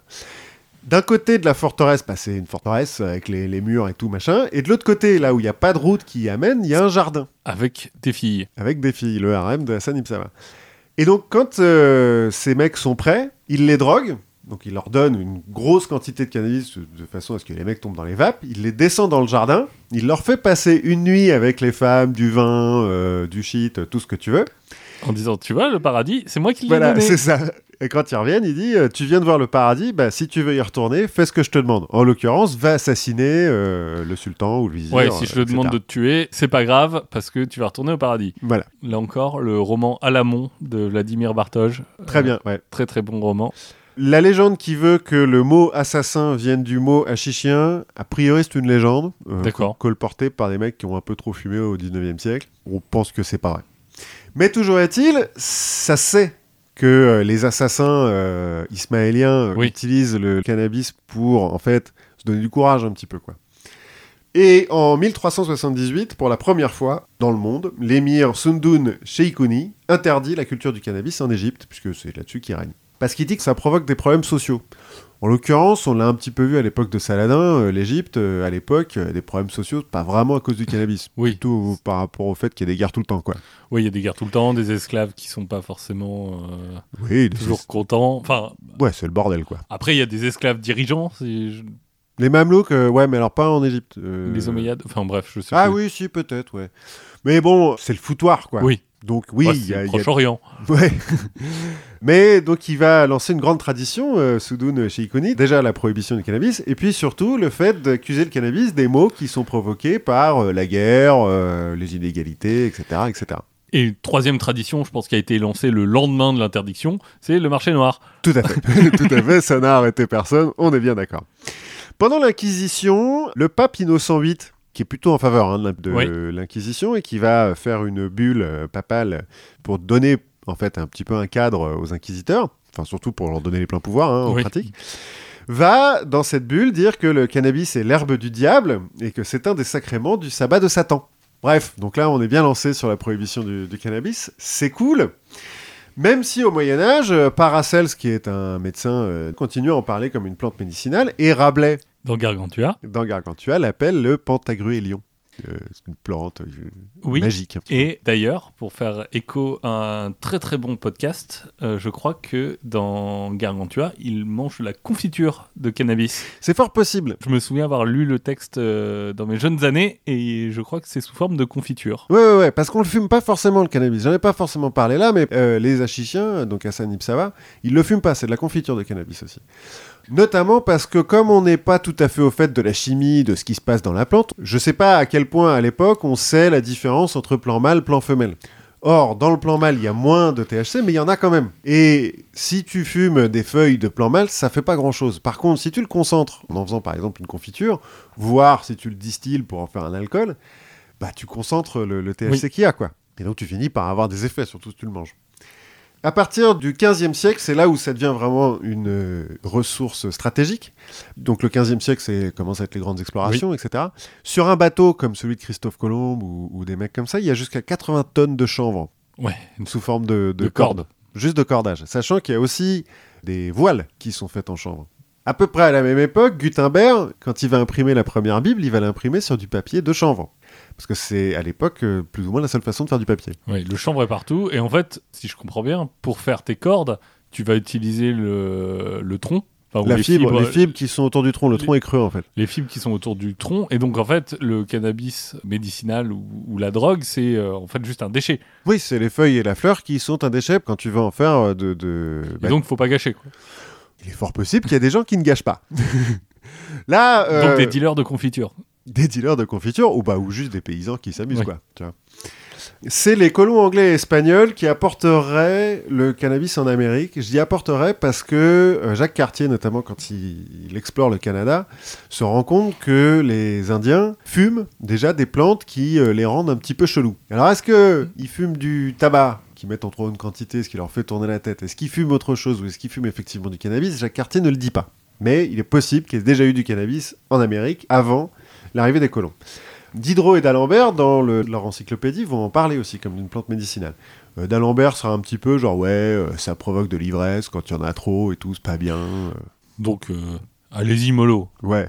De Non, façon on peut- responsable. On peut penser qu'il est un peu conservateur euh, d'Alembert. Sur ce coup-là, il a un petit peu un truc genre c'est mal et tout, ça fait faire n'importe quoi aux gens. Et bon, bref. Mais de toute façon, on continue à le dire, c'est illégal, donc c'est mal, sauf si vous habitez au Québec. Voilà, Et que vous, vous nous écoutez depuis le Canada.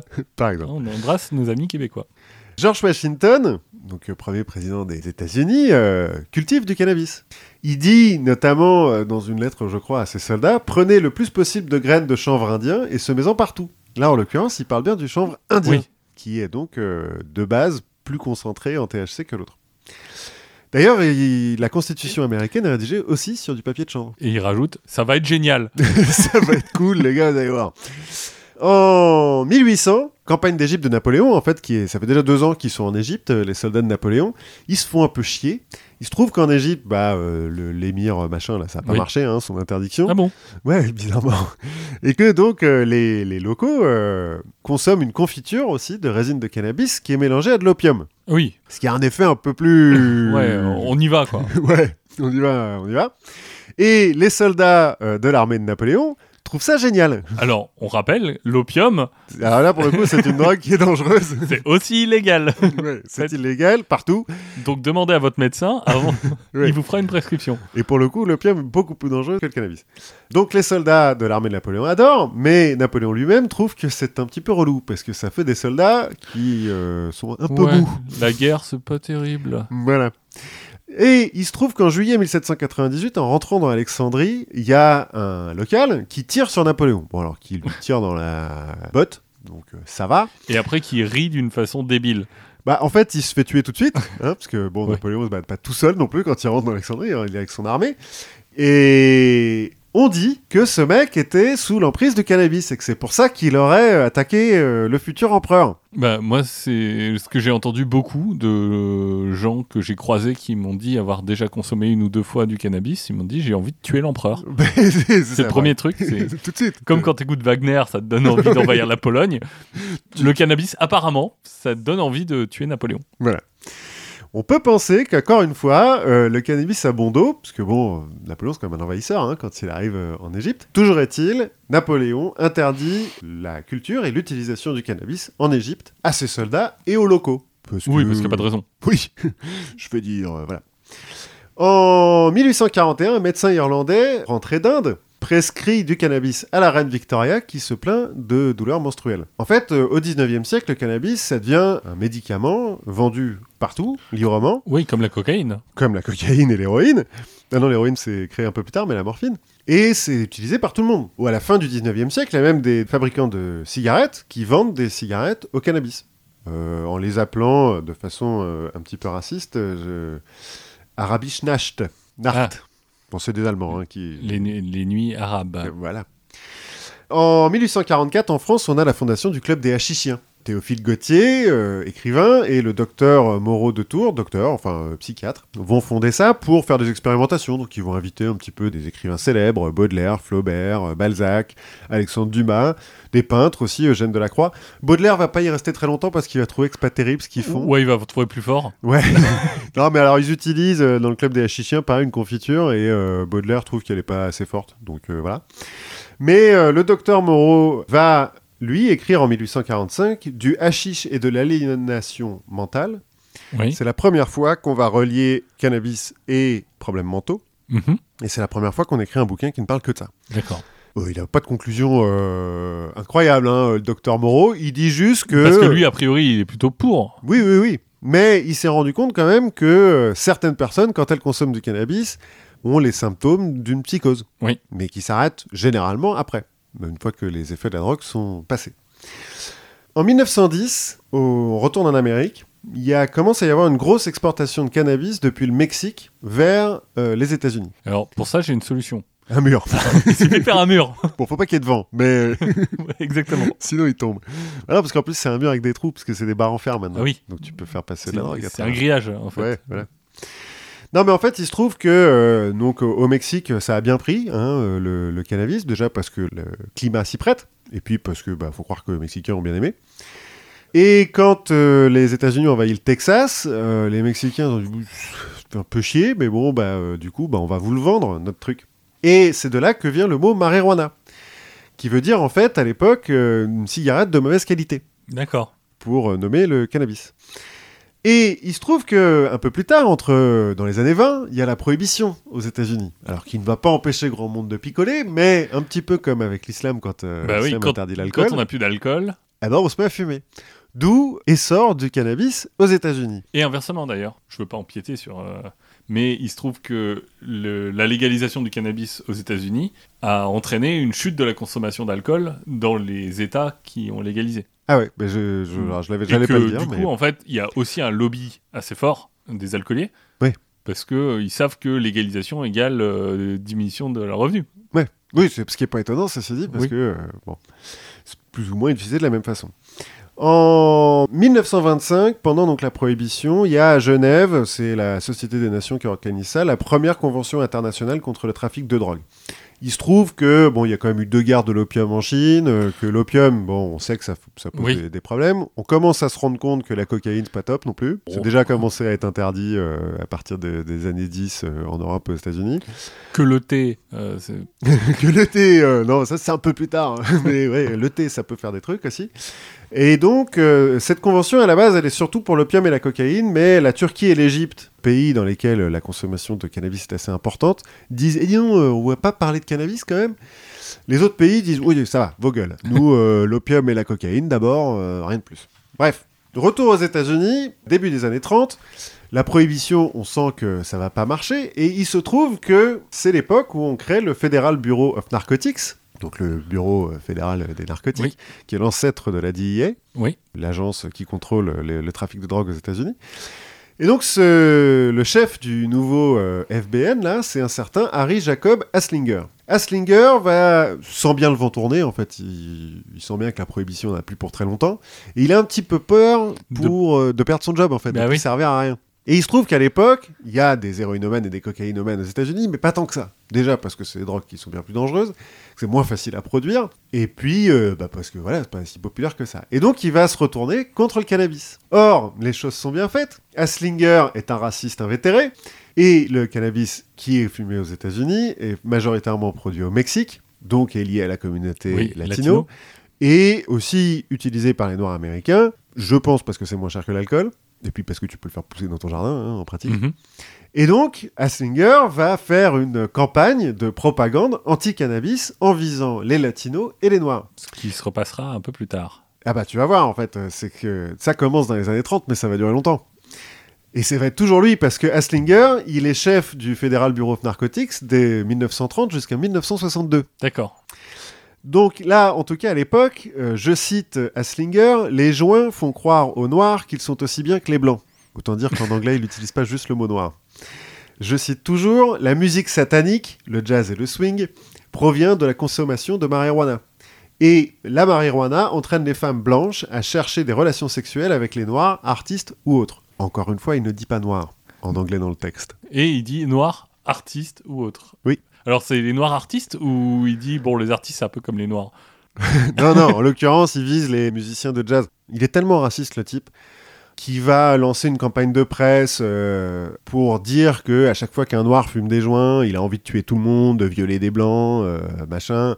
À chaque fois qu'il y a un fait divers où euh, bah, il y a un blanc qui s'est fait agresser, ou il y a une femme qui s'est fait violer, bah, il va va faire dire le lien, oui. il va faire le lien, il va dire que c'est des noirs compris de- du shit, alors que pas forcément, en fait. En pratique, il y a des fois, il accuse des mecs sans savoir.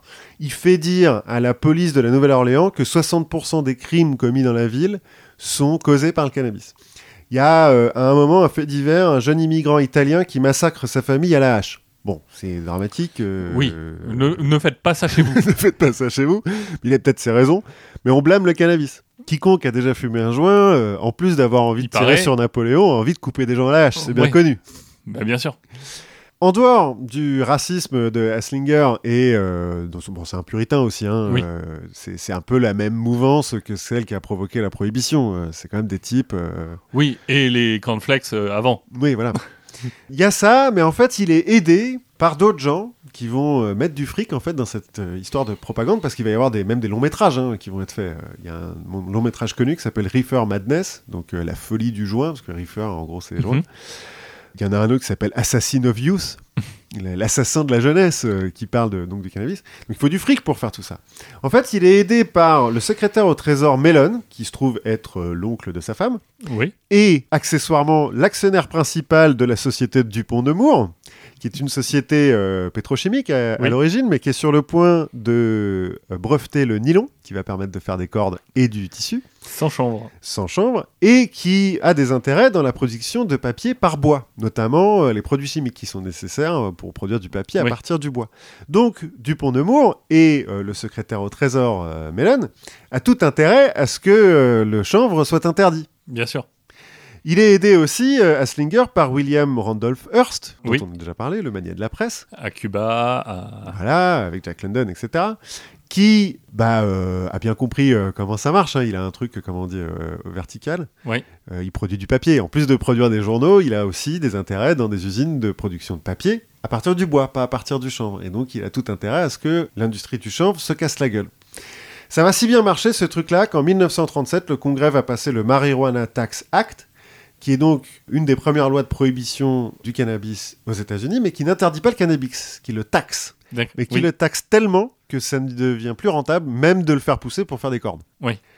Et il taxe tout le monde. Il taxe le producteur, celui qui le vend et le consommateur. C'est-à-dire que si t'es chopé euh, à l'époque, en 1937, avec du cannabis sur toi, tu vas pas en prison, t'es taxé. C'est pas une amende, c'est une taxe. Oui, sauf que quand tu peux pas payer la taxe, Tu vas en prison. tu vas en prison. Certes. Bon.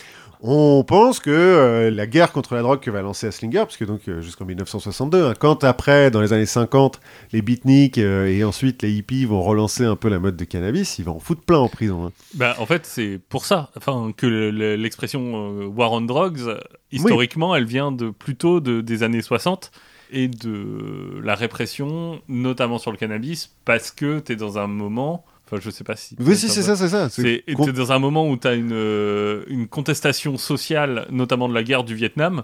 Et bah, le plus simple, c'est de foutre ces mecs en prison. Ouais, voilà. Et le cannabis, c'est euh, une bonne excuse. Ouais. Et, mais ça va développer en fait le complexe de prison privée aux États-Unis qui aujourd'hui est un, enfin, c'est de l'esclavage moderne et puis c'est un énorme problème. Enfin, il y a des Oui. millions de gens qui sont en prison aux États-Unis. Bah, quand tu as des gens qui ont intérêt à ce que des citoyens soient en prison, ça, ça pose tout de suite un problème. Ouais, voilà. Et pourtant, pendant la deuxième guerre mondiale, on avait le hemp for victory, donc hemp c'est chanvre en anglais, parce que bah, il faut produire des uniformes notamment pour les soldats et que bah, ça va plus vite avec du chanvre parce que le chanvre ça pousse beaucoup plus vite qu'une forêt. Hein, parce que donc ce que je l'ai dit au début, c'est une plante annuelle, hein, donc elle, plante- elle pousse tous les ans. hein. 6 mètres par an. quoi. 6 mètres par an. Ça fait beaucoup de, de cornes. Bref, en 1961, sous l'impulsion des États-Unis, à l'ONU, convention unique sur les stupéfiants, le cannabis est placé sur la liste des plantes vénéneuses et donc des stupéfiants. Et à partir de 1961, donc, presque tous les pays vont interdire le cannabis, en faire la prohibition, à l'exception notable de la Hollande, donc les Pays-Bas, qui disent euh, non, ça fait chier, on va faire des... des- On en fait des sabots Non, mais... et on commence, on commence par le marijuana. Ensuite, c'est quoi La tulipe? Ouais, c'est ça. Non, mais ils, ils vont faire des, comment on dit, des licences pour, pour Oui. pouvoir vendre du cannabis librement. Et l'Inde, où il y a une tradition, il reste une tradition religieuse du cannabis qui est euh, millénaire. D'où Katmandou. Alors, Katmandou, pas en Inde, mais. Oui. Alors, à l'époque, dans les années 60, à Katmandou, tout est. Il n'y a pas de législation sur la drogue. Mais en fait, euh, le Népal va interdire les drogues assez rapidement dans les années 70, notamment parce que tous Ils les hippies européens Ils en ont marre des hippies. voilà, se pointent pour se finir à la morphine. C'est euh, leur loi anti-punk à chien. un petit peu, ouais. Non, non, mais en fait, en Inde, tu as des ascètes itinérants, euh, les sadhus, qui sont des types qui généralement se recouvrent le corps de cendre et euh, se coupent pas les cheveux, ils ont des dreadlocks, euh, c'est pas comme les sikhs, hein, ils, ils ont pas de peigne, ils ont des dreadlocks, et fument du shit toute la journée. Il y en a quand même de 4 à 5 millions en, en Inde, euh, des mecs comme ça encore maintenant. Bon, sur un milliard et demi, pas Oui. beaucoup, hein, mais... Oui, Ouais. mais bon, c'est quand même des gens qui sont, enfin, si tu veux les considérer sous l'angle productiviste, Ils sont peu protectifs. ils sont proches du, proches du zéro, quoi. oui, bah ils coûtent pas très cher à la société, ceci dit. hein, proches de l'homme politique, quoi. Oui, plus ou moins.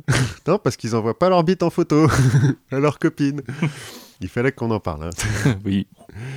Et donc, à partir des années 70, on va développer par bouture, par manipulation euh, génétique en fait, des variétés de chanvre qui ne produisent que très peu de THC, c'est-à-dire inférieur à 0,2%, pour que ça soit légal en France. Parce qu'en France, on a toujours une, une production de cannabis, alors qui a vachement diminué hein, au 19e... au Enfin, de 19e chanvre. Oui, oui, Ouais, c'est la même chose. cannabis. Au 19e siècle, on a 170 000 hectares cultivés de cannabis en France. Aujourd'hui, on en a plus que 8 000 de cannabis légal. Hein. Je parle pas des, Oui, des mecs qui font pousser de la weed dans leur placard ou euh, de façon guérilla euh, dans la montagne. À Marseille, la canne-bière, le nom de la canne-bière, Oui. bah, en fait, ça vient de cannabis. Ah, ça vient de cannébé en provençal, qui veut dire cannabis, puisque c'était là où on produisait les cordes. D'accord. Euh, Il y en a plein d'autres, hein, des exemples comme ça. J'ai noté que la canne-bière parce que c'est le plus connu, mais voilà. Bref, ça c'était un peu l'histoire de la consommation du truc. En 1964, il y a un laboratoire israélien qui va isoler le THC, donc la molécule active Mhm. psychotrope du cannabis. Parce que en 1900, dans les années 40, 1940, on a découvert le CBD, donc les cannabidioles, qui lui n'a pas de- d'effet psychoactif. Il est, Très peu. enfin, pour l'anxiogène et relaxant, mais il n'y a pas oui, d'effet oui, oui, pas, pas défoncé. Oui. Quoi. En 1988, on va découvrir les récepteurs cannabinoïdes endogènes. En gros, donc ce sont des récepteurs dans le cerveau principalement, mais qui sont un peu partout dans, dans le corps. Il y en a deux types, CB1 et CB2. En gros, pour expliquer aux gens qui n'y connaissent rien en, en biologie du cerveau, entre les neurones, les neurones, c'est une cellule. Un neurone, c'est une cellule qui a des dendrites et un axione, c'est-à-dire un long fil qui relie les neurones entre eux. Les dendrites sont aussi des fils qui relient les neurones entre eux. Donc c'est une tête avec des grandes mains. ouais, si on veut. C'est une tête avec des grandes mains et les mains, elles se, Elles se touchent les unes les autres. Elles Voilà. se touchent les unes les autres. On se fait des checks. Ouais, c'est un peu ça. Et donc, au contact entre deux euh, neurones, on a ce qu'on appelle une synapse, c'est-à-dire une petite fente entre le bout de l'axione, par exemple, de- du neurone 1 et euh, le corps du neurone 2. Et dans cette synapse quand il y a l'information qui arrive sous forme électrique, le neurone euh, en amont, Il va lâcher des substances. il va lâcher des neurotransmetteurs qui ont des récepteurs de l'autre côté, en aval, sur le neurone aval, et ça va activer ces récepteurs qui va activer une réponse. Donc ça marche euh, entre neurones, mais ça marche aussi des neurones vers euh, d'autres cellules, pour actionner les muscles par exemple, des choses comme ça. Et donc la relation entre le neurotransmetteur et le récepteur, c'est un peu comme une serrure, une clé. Oui. Le neurotransmetteur, c'est une clé. Si tu es dans la bonne serrure, ça tourne, et puis ça active quelque chose de l'autre côté. Ce qui veut dire que, comme un certain nombre de drogues, le cannabis est lié à un système qui est naturellement présent dans le corps humain. Le cerveau même, enfin le corps humain, produit des endocannabinoïdes, donc des molécules qui ont la même forme au niveau de la clé, au niveau de ce qui rentre dans la serrure, et qui activent donc les récepteurs CB1 et CB2. Il se trouve que donc le THC est un agoniste, donc il fait la même chose, il, il actionne vraiment la serrure, et le CBD est un antagoniste, c'est-à-dire que lui, il bloque la serrure. Donc il ne peut pas y avoir l'effet de l'autre côté. On ne sait pas encore tous les... à quoi sert ouais, entièrement le système euh, endocannabinoïde. On sait qu'il a... il est dans le système nerveux central, donc euh, comme neurotransmetteur, mais on sait aussi qu'il est dans le système nerveux périphérique, dans le système gastro-intestinal et dans les organes génitaux. On en retrouve des récepteurs CB1 et CB2. On sait qu'il participe à la régulation des émotions et de la mémoire. C'est bien Mhm. pour ça que les fumeurs de joint ont tendance à avoir une mémoire un petit peu euh, à trous. à dire. mais des émotions pas trop saillantes. Ouais, voilà.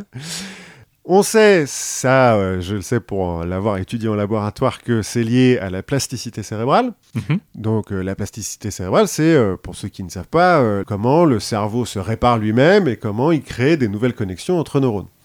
C'est d'ailleurs pour ça que les effets du cannabis sont beaucoup plus dangereux chez l'enfant et l'adolescent que chez l'adulte.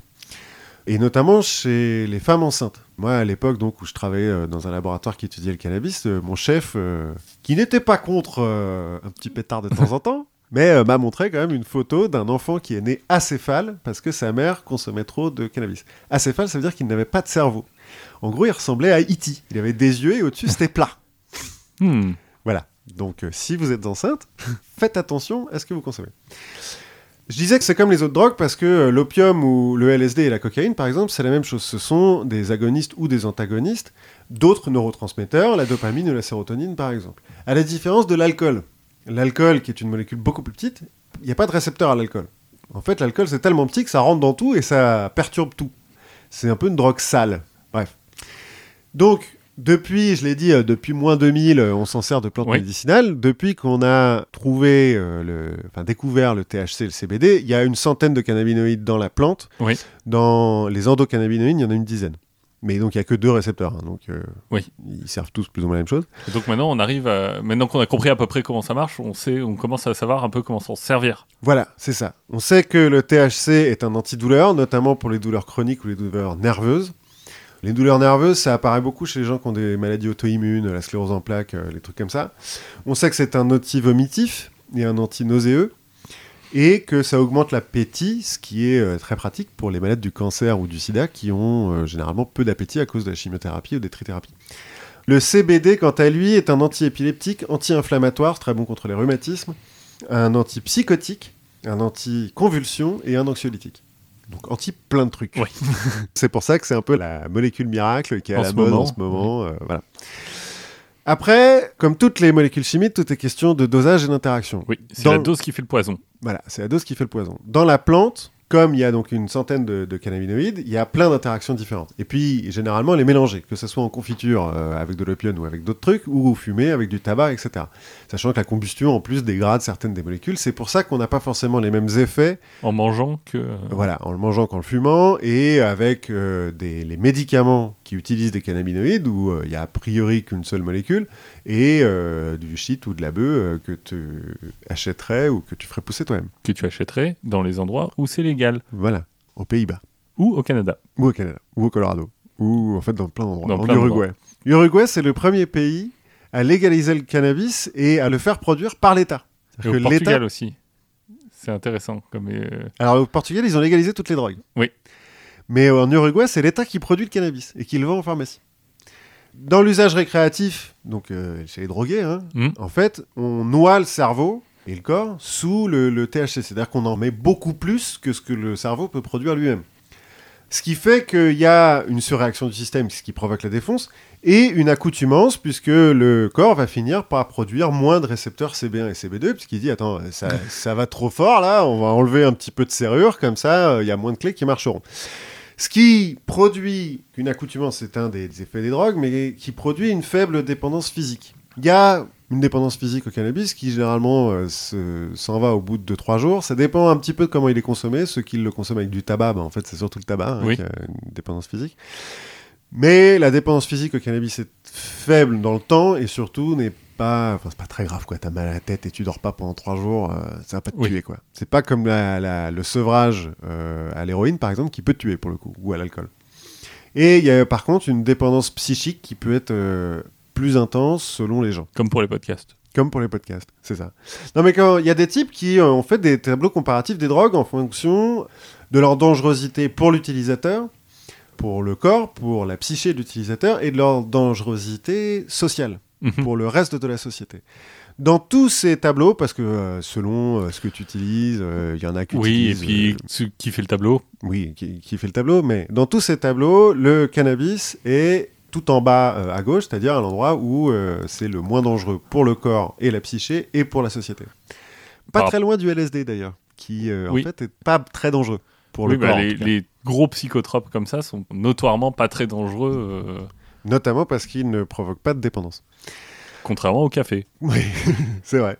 Non mais c'est vrai, le café et le tabac sont vachement plus hauts là-dessus. Et tout en haut à droite, donc les, les drogues les plus dangereuses, c'est l'héroïne, le crack et l'alcool.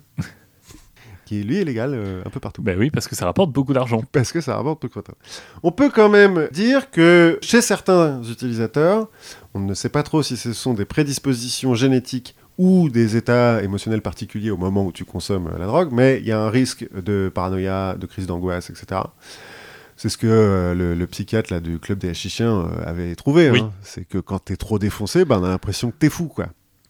Et il y a un syndrome cannabinoïde chez de très rares personnes qui sont des consommateurs chroniques, qui se traduit par des douleurs abdominales, des nausées, des vomissements qui euh, ne se calment que quand tu prends des douches chaudes. J'ai lu que le seul moyen de, de guérir de ce truc-là, c'est arrêter de fumer. Ce qui est pas con. Ce qui n'est pas con. Et j'imagine que quand tu fumes à un point de ça te fait vomir et ça te donne des douleurs, peut-être qu'à un moment tu te dis mais Peut-être que tu fais le, le raisonnement Ouais. toi-même. Mais après, il semblerait que... euh, bon, encore une fois, tout est question de dosage et puis des Oui. gens. C'est-à-dire qu'on réagit pas tous de la même façon à toutes les, les substances. Mais il semblerait que les gens qui souffrent de, de ce syndrome cannabinoïde, euh, ils ont un- des prédispositions. Quoi. Enfin, Oui. Ça n'arrive pas à tout le monde. Quoi. Parce que, en fait, en toxicologie, on parle de LD50 pour mesurer la dangerosité d'un élément chimique, d'une Oui. substance. donc LD c'est pour euh, Létale dose. Létale euh, dose, donc c'est à la 50. dose létale pour 50% de la population. Voilà, c'est ça.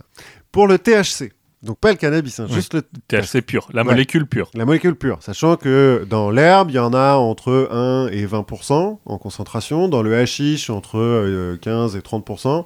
Dans l'huile de cannabis, ça peut monter jusqu'à 90%, mais alors là, ça commence à être galère à faire. Quoi. Oui. Donc le THC pur, par voie intraveineuse, chez le rat, il faut 20 mg par kilo. Chez le singe, 62,5 mg par kilo et chez le chien, 100 mg par kilo. Si on prend pour un humain de 50 kg, donc pas un très gros humain déjà, hein, et qu'on va prendre comme euh, moyenne pour que ça aille plus vite pour calculer, 50 mg par kilo par voie intraveineuse, hein, ça veut dire Oui. que tu te piques du THC pur. Il en faut 2,5 kg pour te tuer. De, de la molécule. Ouais. Et donc euh, tu multiplies par 5 pour avoir l'herbe que tu dois... Ouais. C'est ça, qu'il faudra que tu t'injectes directement dans le bras. Par voie orale, Comment tu t'injectes 2,5 kilos? Enfin, il Ben. faut une grosse... enfin, tu deviens euh, quoi À moitié, un tiers, un tiers cannabis dans ton sang? Par voie orale, donc Ouais. quand on mange. Chez le rat, on a trouvé une dose de 1140 mg par kilogramme. Mhm. Donc déjà, pour tuer un rat d'un kilo, bon, des rats d'un kilo, il ne doit pas y en avoir beaucoup. Il Oh, pas lui- pareil.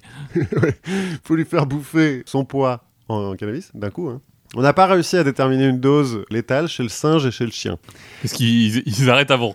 Bah, c'est-à-dire, ouais, au bout d'un moment, les mecs, ils, ils en peuvent plus, quoi.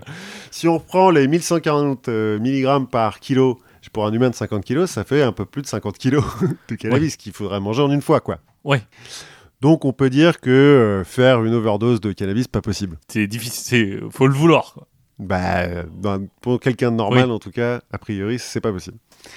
Bon, la dernière question qui se pose, est-ce que le cannabis provoque vraiment la schizophrénie et la dépression comme on en entend beaucoup parler? Parce que les exagérations d'Aslinger, maintenant, ça passe un petit peu moins bien dans l'opinion publique. Oui. Mais il faut, pour, euh, comme tu le disais, les lobbies euh, alcooliers euh, et, les conservateurs, continuer à défendre la prohibition du cannabis. Bah, et puis, non, mais et puis de toute façon, il, faut se poser la question si tu veux légaliser, il faut que la question soit posée et Oui. étudiée de façon euh, Ceci dit, sereine et scientifique. Effectivement. Alors le problème de l'étude sereine et scientifique de ce truc-là, c'est qu'il y a des questions éthiques qui font Oui, bah, que tu vas oui. pas filer du cannabis à des schizophrènes juste pour voir ce que ça fait, ou à des gamins pour voir ce que ça fait. Donc on n'a que des études euh, bah, Empirique. empiriques sur des gens dont on n'est pas sûr qu'ils nous disent la vérité et dont on n'est pas sûr qu'ils, dont on ne peut pas contrôler tous les aspects. On ne sait pas ce qu'ils consomment d'autres, on ne sait pas d'où ils viennent et euh, bon, bref. Il y a effectivement une corrélation entre la schizophrénie ou la dépression et l'usage de cannabis. C'est-à-dire que tu as plus de chances dans une population schizophrène, tu auras plus de consommateurs de cannabis que dans une population de gens sains. Après, t'as pas de modèle animal non plus. Bah non, parce que tu... c'est difficile de, De savoir si une souris Est schizophrène. Alors il y a un peu des trucs sur la dépression, c'est un peu faisable, euh, et dans une certaine mesure sur la schizophrénie, mais c'est des modèles, euh, sachant Oui. qu'en plus c'est un truc qui marche sur le rat, ça marche pas forcément sur l'humain. Non. Donc il y a bien corrélation, mais en fait, du fait que le CBD notamment soit un anxiolytique, on ne sait pas, il y a un peu un dilemme d'œuf et de poule. Mhm. C'est-à-dire qu'on ne sait pas si c'est le cannabis qui rend dépressif ou schizophrène, ou si c'est le fait d'être dépressif ou schizophrène qui fait consommer du cannabis. Il y a ce qu'on appelle la théorie de l'automédication, notamment pour la schizophrénie. La schizophrénie se déclare généralement après l'adolescence, donc aux alentours Oui. de 20 ans chez l'homme, un peu plus tard chez la femme. Et la consommation de cannabis commence à peu près à la même période. On pense que, enfin, les gens qui défendent cette théorie pensent que les premiers effets de la schizophrénie se faisant sentir et étant réduits par la consommation de cannabis, c'est les gens qui en sont atteints qui euh, ont tendance naturellement à, à s'automédiquer avec Voilà. le cannabis. deviendraient des, des consommateurs chroniques pour s'auto-médiquer. Ouais, Oui, Pour, comme euh, quelqu'un qui a des rhumatismes et qui se rend compte que, en ça fait, lui fait du bien. Ça lui fait du bien. Ou euh, il y a d'autres cas d'automédication comme ça, alors soit avec des vrais médicaments, soit avec euh, des, des- des infusions, euh, des choses comme ça. Pour la dépression, c'est un peu pareil. C'est-à-dire que oui, le cannabis peut rendre dépressif, mais en fait, la, la dépression étant un cercle vicieux, on ne sait pas si tu es déjà dépressif avant, tu te mets à fumer, bah, tu es un peu bien pendant que tu es défoncé, et puis après, bah, tu es de nouveau déprimé, et donc tu te remets à fumer, puis tu es de nouveau déprimé, bon, bon, cercle Oui. vicieux. Ou si c'est effectivement le cannabis qui te rend dépressif. Il n'y en a pas de preuve, encore une fois, euh, ni de l'un ni Oui. de l'autre.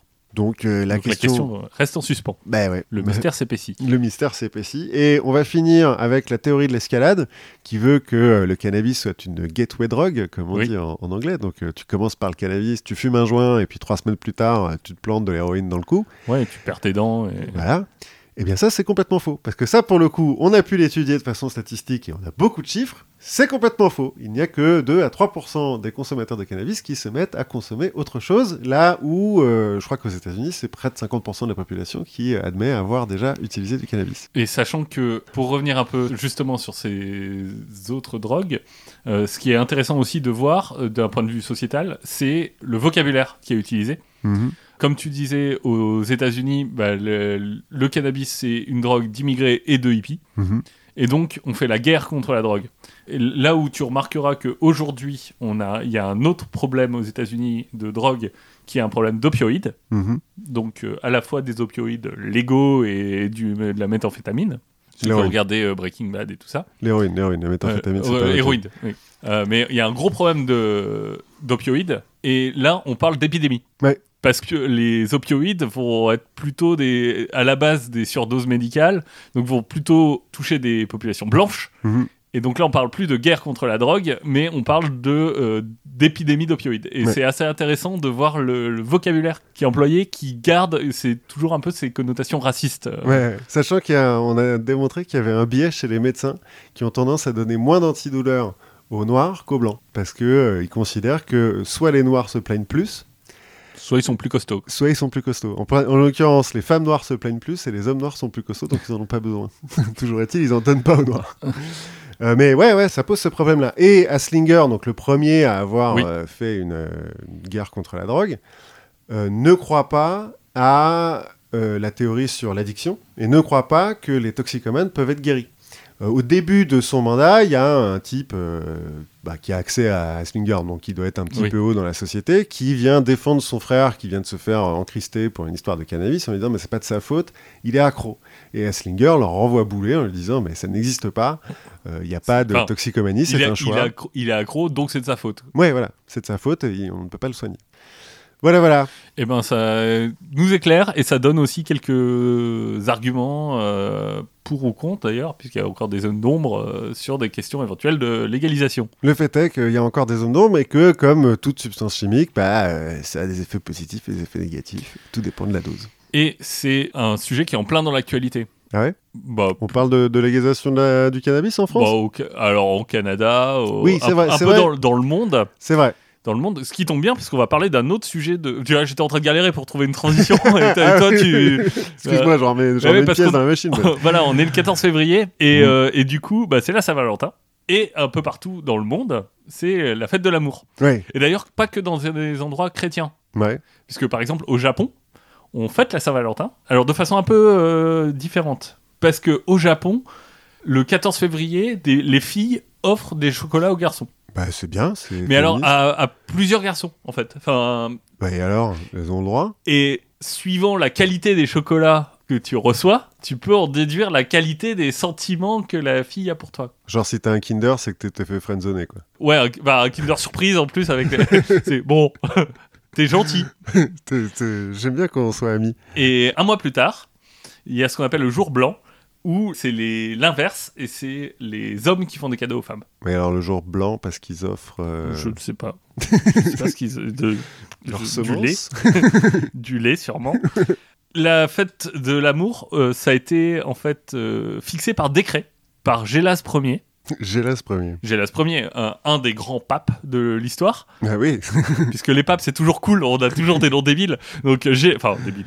Enfin, Euh, mes excuses- euh, Mes excuses à tous les Gélas. Mais en l'occurrence, donc Gélas Ier en 495 fait du 14 février la fête de l'amour et la Saint-Valentin. Donc euh, Saint-Valentin qui peut se référer à deux ou trois Valentins. On sait pas trop. Déjà, en 495, t'as dit? Oui. Déjà à l'époque, ils sont pas sûrs. Déjà à l'époque, on n'est pas, ils sont pas sûrs parce qu'en fait, il y en a un, on sait pas si c'est deux personnes ou la même personne. C'est fou, comme les chrétiens, ils ont du mal à tenir les, des registres euh, comme Ouais, donc il y a Valentin de Récy, qui est lui un moine gyrovague.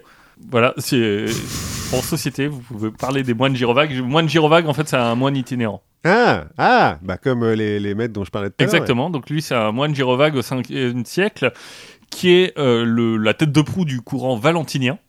Et le courant valentinien, euh, qui est plutôt sympa, c'est le courant, euh, en gros, qui dit qu'il faut, pour les chrétiens, défendre les païens. Mhm.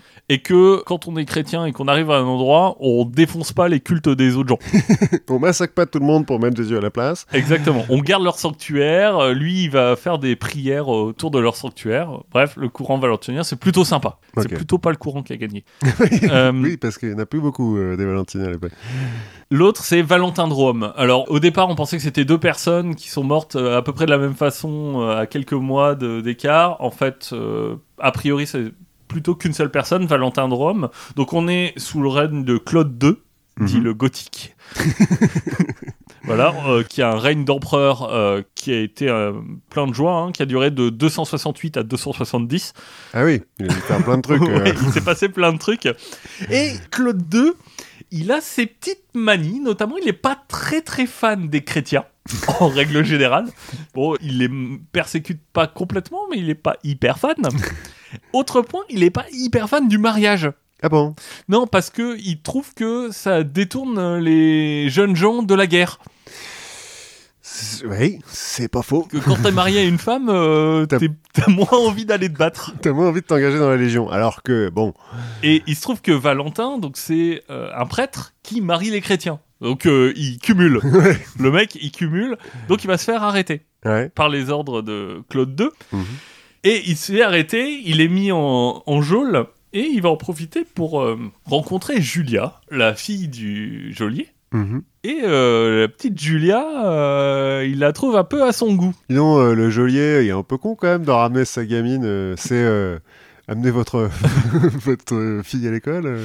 Non, mais bah, disons que ça doit être chez. Enfin, lui il doit habiter là, quoi. Donc, euh, avec sa Oui, famille. ouais, peut-être, euh, ouais. et, et plutôt que de payer d'autres gens hein, pour, euh, pour s'occuper des C'est prisonniers. une bah, petite entreprise familiale. Voilà, donc lui, il la trouve fort à son goût. Euh, elle, on sait pas trop parce qu'elle est aveugle. Mais Valentin va commencer à lui lire des livres et pour lui décrire le monde, en Mhm, fait. Il va mhm. lui, lui faire euh, découvrir un peu le, le monde qu'elle ne voit pas, euh, en échange de nourriture. hein. Oui, bah. Et un soir, éclat de lumière, miracle, Julia recouvre la vue. Truc de ouf. Donc euh, Valentin est considéré comme la source de, de ce miracle. On commence à en parler. Claude l'apprend. Euh, il aime pas trop trop qu'on aille lui faire des miracles dans le dos, no- notre ami Claude. Donc finalement, Valentin qui était déjà arrêté, hop, condamné à mort. Voilà. Il est battu à mort, enfin il est presque battu à mort, il est roué de coups, il va être décapité sur la Via Flaminia le 14 février 269. Ah, Et donc en 1496, il devient officiellement, lui, le saint patron des amoureux. Sachant que Valentin de Récy, lui, c'est le saint patron des épileptiques. Est-ce qu'il y a un rapport Je- je- On vous laisse décider. C'est à vous de choisir. En fait, le 14 février, c'est marrant, ça tombe assez bien, finalement, parce que, traditionnellement à Rome, du 13 au 15 février, on fête les Lupercales. Alors, les Lupercales, c'est une des fêtes qui se passe d'abord euh, dans une grotte qui s'appelle la Lupercale. La grotte Mhm. Lupercale, qui est euh, au pied du mont Palatin, Mhm. et qui est censément la grotte où la Louve a allaité Romulus et Rémus Les fondateurs de Rome. les fondateurs de Rome, donc euh, qui ont été rejetés par leurs parents, trouvés par une louve qui va les allaiter. Et pour fêter cet événement, il y a la fête des Lupercales. Ce qu'on va faire, c'est assez simple, hein, c'est romain dans le- dans l'esprit, simple, sobre. On va sacrifier un bouc. on va étaler le, le sang du bouc sur euh, deux jeunes hommes. On va prendre un, un bout du bouc, on va le tailler, tailler la peau pour en faire des lanières. Les gamins que recouverts de sang, on va leur donner les lanières, on va leur mettre un pagne de- en peau de bouc. Mhm. Bon, ils vont se bourrer un peu la gueule et on va les envoyer dans Rome. Ils vont courir partout, euh, à moitié nus dans Rome, à fouetter les gens avec euh, les lanières. Et les femmes vont euh, s'exposer au, au coup de lanière, puisque c'est censé augmenter les chances de fertilité. C'est un peu SM comme truc. euh. Voilà, c'est. Bah écoute, et Ça puis après, il y a une. euh, Pourquoi on fait plus ça je- Peut-être que ça se fait encore, mais, mais on verra qu'il y a eu quelques, du coup, quelques problèmes. Et le soir, on a des jeunes hommes qui vont tirer au sort des noms de femmes avec qui ils seront censés être partenaires pour l'année.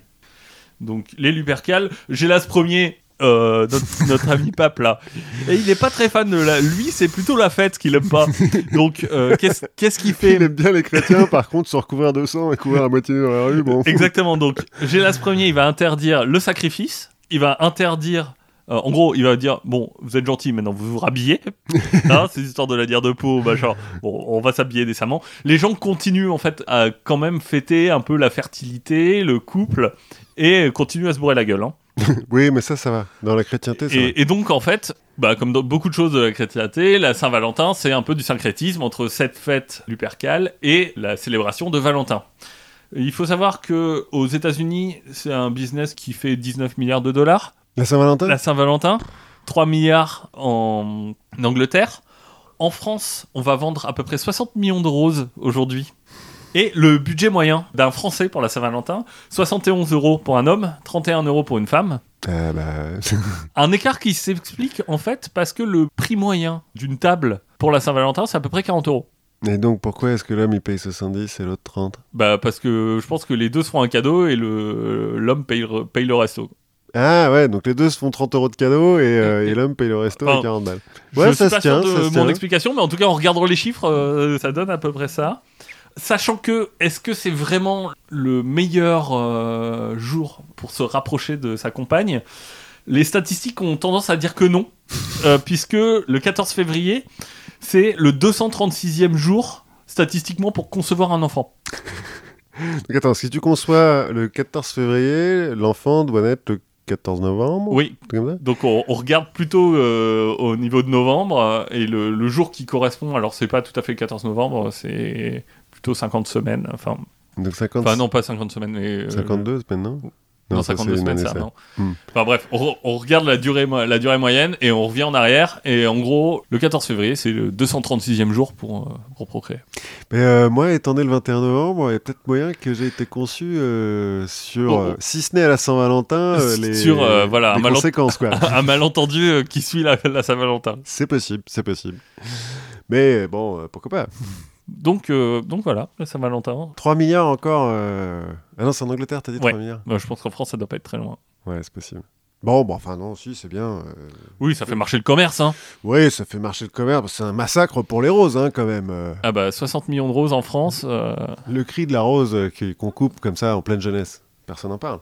Bah voilà. Bon, bah alors, euh, moi, je vais complètement changer de sujet. En fait, si, c'est un petit peu mon cadeau de Saint-Valentin pour toi, parce Ah. que je sais que tu es un fan euh, invétéré de Terry Pratchett et du Disque Monde. Exactement. Et donc, je vais parler de Tortue Cosmique. Super. Parce que pour les gens qui ne le savent pas, euh, qui ne connaissent pas Terry Pratchett, donc a fait Les Annales du Disque Monde, euh, une série de, de combien de romans? Une trentaine 41, je crois. 41 Je Ouais, sais je- plus, je l'ai lu, mais en fait je l'ai pas noté parce que c'est pas vraiment de Terry Pratchett qu'on va parler. Mais donc, dans le disque monde, le monde est plat, sous forme de disque, repose sur quatre éléphants qui reposent eux-mêmes sur le dos d'une tortue géante qui s'appelle la Great euh, Atwin. voilà, qui nage à travers le cosmos. Voilà. Et on sait pas trop vers où. Et voilà, personne ne sait vers où. Est-ce que euh, c'est pour euh, se s'accoupler ou juste pour retrouver les autres tortues cosmiques? On ne sait pas. Personne ne le sait. Alors, euh, Terry Pratchett, euh, le Discmon, tout ça, c'est de la- de l'heroic fantasy. Hein, c'est Oui. Tout ça, c'est très euh, imaginatif. Mais ça repose pas sur rien. Et en l'occurrence, cette histoire de tortue cosmique, ça ne repose pas sur rien. De façon assez évidente, Pratchett, il s'est inspiré d'un mythe hindou, déjà parce qu'il est anglais et que... Oui, qu'il y a des liens. quand même des liens un petit peu entre Hein l'Inde et... Quand on connaît la nourriture indienne, enfin, la nourriture anglaise, on est, je pense qu'ils sont très contents de leur lien avec l'Inde. Et donc, euh, dans l'hindouisme, cette histoire de tortue cosmique, bah, ça serait représenté par Kurma, ou Kurma, qui est le deuxième avatar de Vishnu. Mhm. Euh, Vishnu, c'est un des trois euh, principaux dieux de l'hindouisme dans sa version euh, moderne. Donc après les... L'hindouisme, c'est un peu compliqué. Oui, Mais donc c'est un des trois principaux dieux de l'hindouisme avec Shiva et Brahma. Brahma étant le créateur, Shiva le destructeur et Vishnu le au milieu. Quoi. conservateur. Donc c'est celui qui fait qu'on va de l'un à l'autre. Oui. Et donc Kurma, c'est son deuxième avatar, parce que Vishnu, euh, il change d'avatar un petit peu en fonction de ce qui se passe. Et il se trouve que donc euh, avant euh, l'ère des hommes, on a une guerre entre les Devas, c'est-à-dire les dieux, et les Asuras, les démons. D'accord. À l'époque, ni l'un, ni les Devas, ni les Asuras ne sont immortels. Et donc, bah, ils veulent devenir immortels. Notamment les Devas, parce qu'ils sont en train de se prendre une peignée. Et pour ça, ils veulent barater l'océan de lait qui entoure le monde. Pour en faire du beurre. Non, parce que, bah, enfin, Ah, pour si, si, en... tu- oui, pour en faire du beurre, en fait, pour en tirer une substance euh, magique, l'élixir, le nectar d'immortalité qui s'appelle l'amrita. Et pour barater euh, cet océan, bah, ils ont besoin d'un bâton. Donc Oui. ils vont utiliser euh, l'arbre sacré, je sais plus comment il s'appelle. Ah non, non, pardon, ils vont utiliser une montagne, ils vont bah retourner oui. une montagne, le mont Mandara. Et il leur faut bah, un point d'appui. Et pour ça, ils vont utiliser une tortue, c'est-à-dire Kurma. Puisque le deuxième avatar de Vishnu, Oui. c'est une tortue. Kurma, c'est une tortue. Donc c'est une tortue qui va faire du beurre grâce à une montagne. Grâce à une montagne et au roi des serpents qu'ils vont utiliser pour euh, faire tourner le mont qu'ils ont Ah. retourné. Parce qu'il faut quand même le, Oui. le faire tourner, ils vont pas tourner autour, quoi. Ils utilisent le serpent comme un... Tu sais, je, je sais pas comment on appelle ça, là, mais... Euh, un fil enfin, je sais Ouais, pas. ils l'entourent autour du truc, puis ils tirent chacun de leur côté, et puis euh, voilà, ça fait tourner le machin. Et donc, euh, grâce à ça, ils acquièrent l'immortalité. Et après, le monde, qui chez les Indiens de l'époque en tout cas est une hémisphère, qui repose lui donc soit, selon les versions, sur la tête d'un serpent géant, ce qu'on appelle les Nagas, qui repose lui-même sur le dos de Kurma, donc la tortue, Oui. soit sur 16 éléphants, 8 mâles, 8 femelles, qui reposent donc toujours sur le dos de la tortue, mais qui cette fois s'appelle Akupara, c'est la Mhm. même, mais elle a changé de nom, soit sur 4 éléphants, comme chez Pratchett, qui reposent sur la tortue, comme chez Pratchett, Oui. mais la tortue elle-même repose sur le roi des Nagas, le serpent, qui l'entoure. Ou sur du vent, Suivant les. suivant Et les versions. Ce qui est un peu embêtant d'ailleurs, que Pratchett le décrit bien, c'est que les éléphants doivent lever la jambe pour laisser passer le soleil. Oui, c'est- mal foutu chez, chez Pratchett. Non, là, euh, je sais plus comment c'est euh, la, la lune et le, le soleil. euh, chez les Indiens, parce que je l'ai lu quand même, mais euh, bon, je parle de tortues cosmiques, on parle pas de soleil aujourd'hui. Bon, mais ça c'est en Inde, mais il n'y a pas qu'en Inde. En fait, euh, à plusieurs endroits dans le monde, à peu près à la même époque, il y a eu euh, des histoires de tortues cosmiques. En Chine, par exemple, la déesse Nuwa, dans la mythologie chinoise traditionnelle. La déesse Nuwa, qui est euh, la sœur femme de l'empereur dieu euh, Fuxi. Ouais, Donc, bon, ils étaient sœurs, puis ils se sont mariés après. Bon, ça se fait entre dieux. hein. ouais, Fuxi Jinping. Donc Fuxi, c'est le créateur de l'univers, et Nuwa, c'est le créateur de l'humanité. Il se trouve qu'il y a deux autres dieux, euh, Gongong et euh, Zhuangzi, qui vont péter les piliers qui tiennent les cieux au-dessus de la terre. Ah merde. Bah ouais. Du coup, Ils ça... le font exprès ou Ouais, ouais, ouais, c'est un peu des démons, euh, les mecs. Ouais, ouais, non, c'est des enculés. Enfin bon, non, je veux pas dire ça, parce que ça se trouve, il y a des gens qui les... qui les vénèrent qui les vénèrent encore, mais bon, bref, ils pètent les piliers, quoi. Et ça provoque euh, un peu euh, l'équivalent du déluge. Euh, en l'occurrence, on parle de, donc, de pluie euh, torrentielle, mais aussi des trucs volcaniques, euh, tout ça. Ouais, un peu un déluge, déluge puissance 10, quoi. la famine, des maladies, Ouais. le coronavirus. Ouais, voilà, c'est bon. Du coup, Noah, eh ben, elle veut sauver le monde, et pour ça, elle va prendre la tortue géante Ao, qui euh, nage dans l'océan primordial qui est à côté, et elle va lui couper les pattes pour s'en servir de pilier pour remettre les cieux au-dessus de la terre. D'accord. C'est pas très sympa. C'est pas très sympa pour euh, Ao, mais bah, ça veut dire encore une fois que euh, c'est une tortue euh, magique qui tient les cieux. De plus, dans le monde chinois, en fait, le monde est symbolisé par un carré au centre d'un rond, qui est en fait le symbole de la tortue. Que le carré, c'est le poitrail de la tortue, donc ce qui est en dessous, Mhm. et ça représente euh, la Chine, l'em- l'empire du du milieu. Et le rond, c'est la carapace qui est autour, qui représente le reste du monde. Oui. Parce que Qui a bon, pas beaucoup d'importance. non. donc, du coup, c'est plus petit. voilà. Et donc, en Chine, il y a une tradition de scapulomancie pour parler avec les morts. Ah. Qu'est-ce que c'est la Ouais, J'imagine que on... alors on va lire l'avenir. J'aimerais que ce soit dans les écailles de tortue. Euh, J'ai peur que ce soit dans les entrailles de Non, tortue. Dans la carapace de tortue. Mais c'est pour parler avec les morts. Donc en fait, on écrit une question sur un bout de carapace de tortue qu'ensuite on fout au feu. Ça se craquelle et puis le scapulomancien Lomancien. va décrypter les craquelures pour trouver la réponse du mec qui est mort. 95% de réussite. Ah, 400% même, moi j'ai vu euh, quand tu vas à Belleville. Enfin bon. Donc ça, c'est les Chinois. Mais de l'autre côté du monde, euh, alors là, on sait pas trop à quelle époque, parce que euh, autant chez les Chinois, on a une, une histoire Oui. écrite depuis très longtemps. De l'autre côté du monde, là, on est en Amérique. On va parler des Indiens Delaware et des Indiens Iroquois, qui eux n'ont pas forcément une tradition écrite, euh, donc on sait pas depuis quand ça dure. Mais bon. Donc chez les Delaware et les Iroquois, le créateur a d'abord créé un océan primordial. De l'océan primordial a émergé une tortue géante.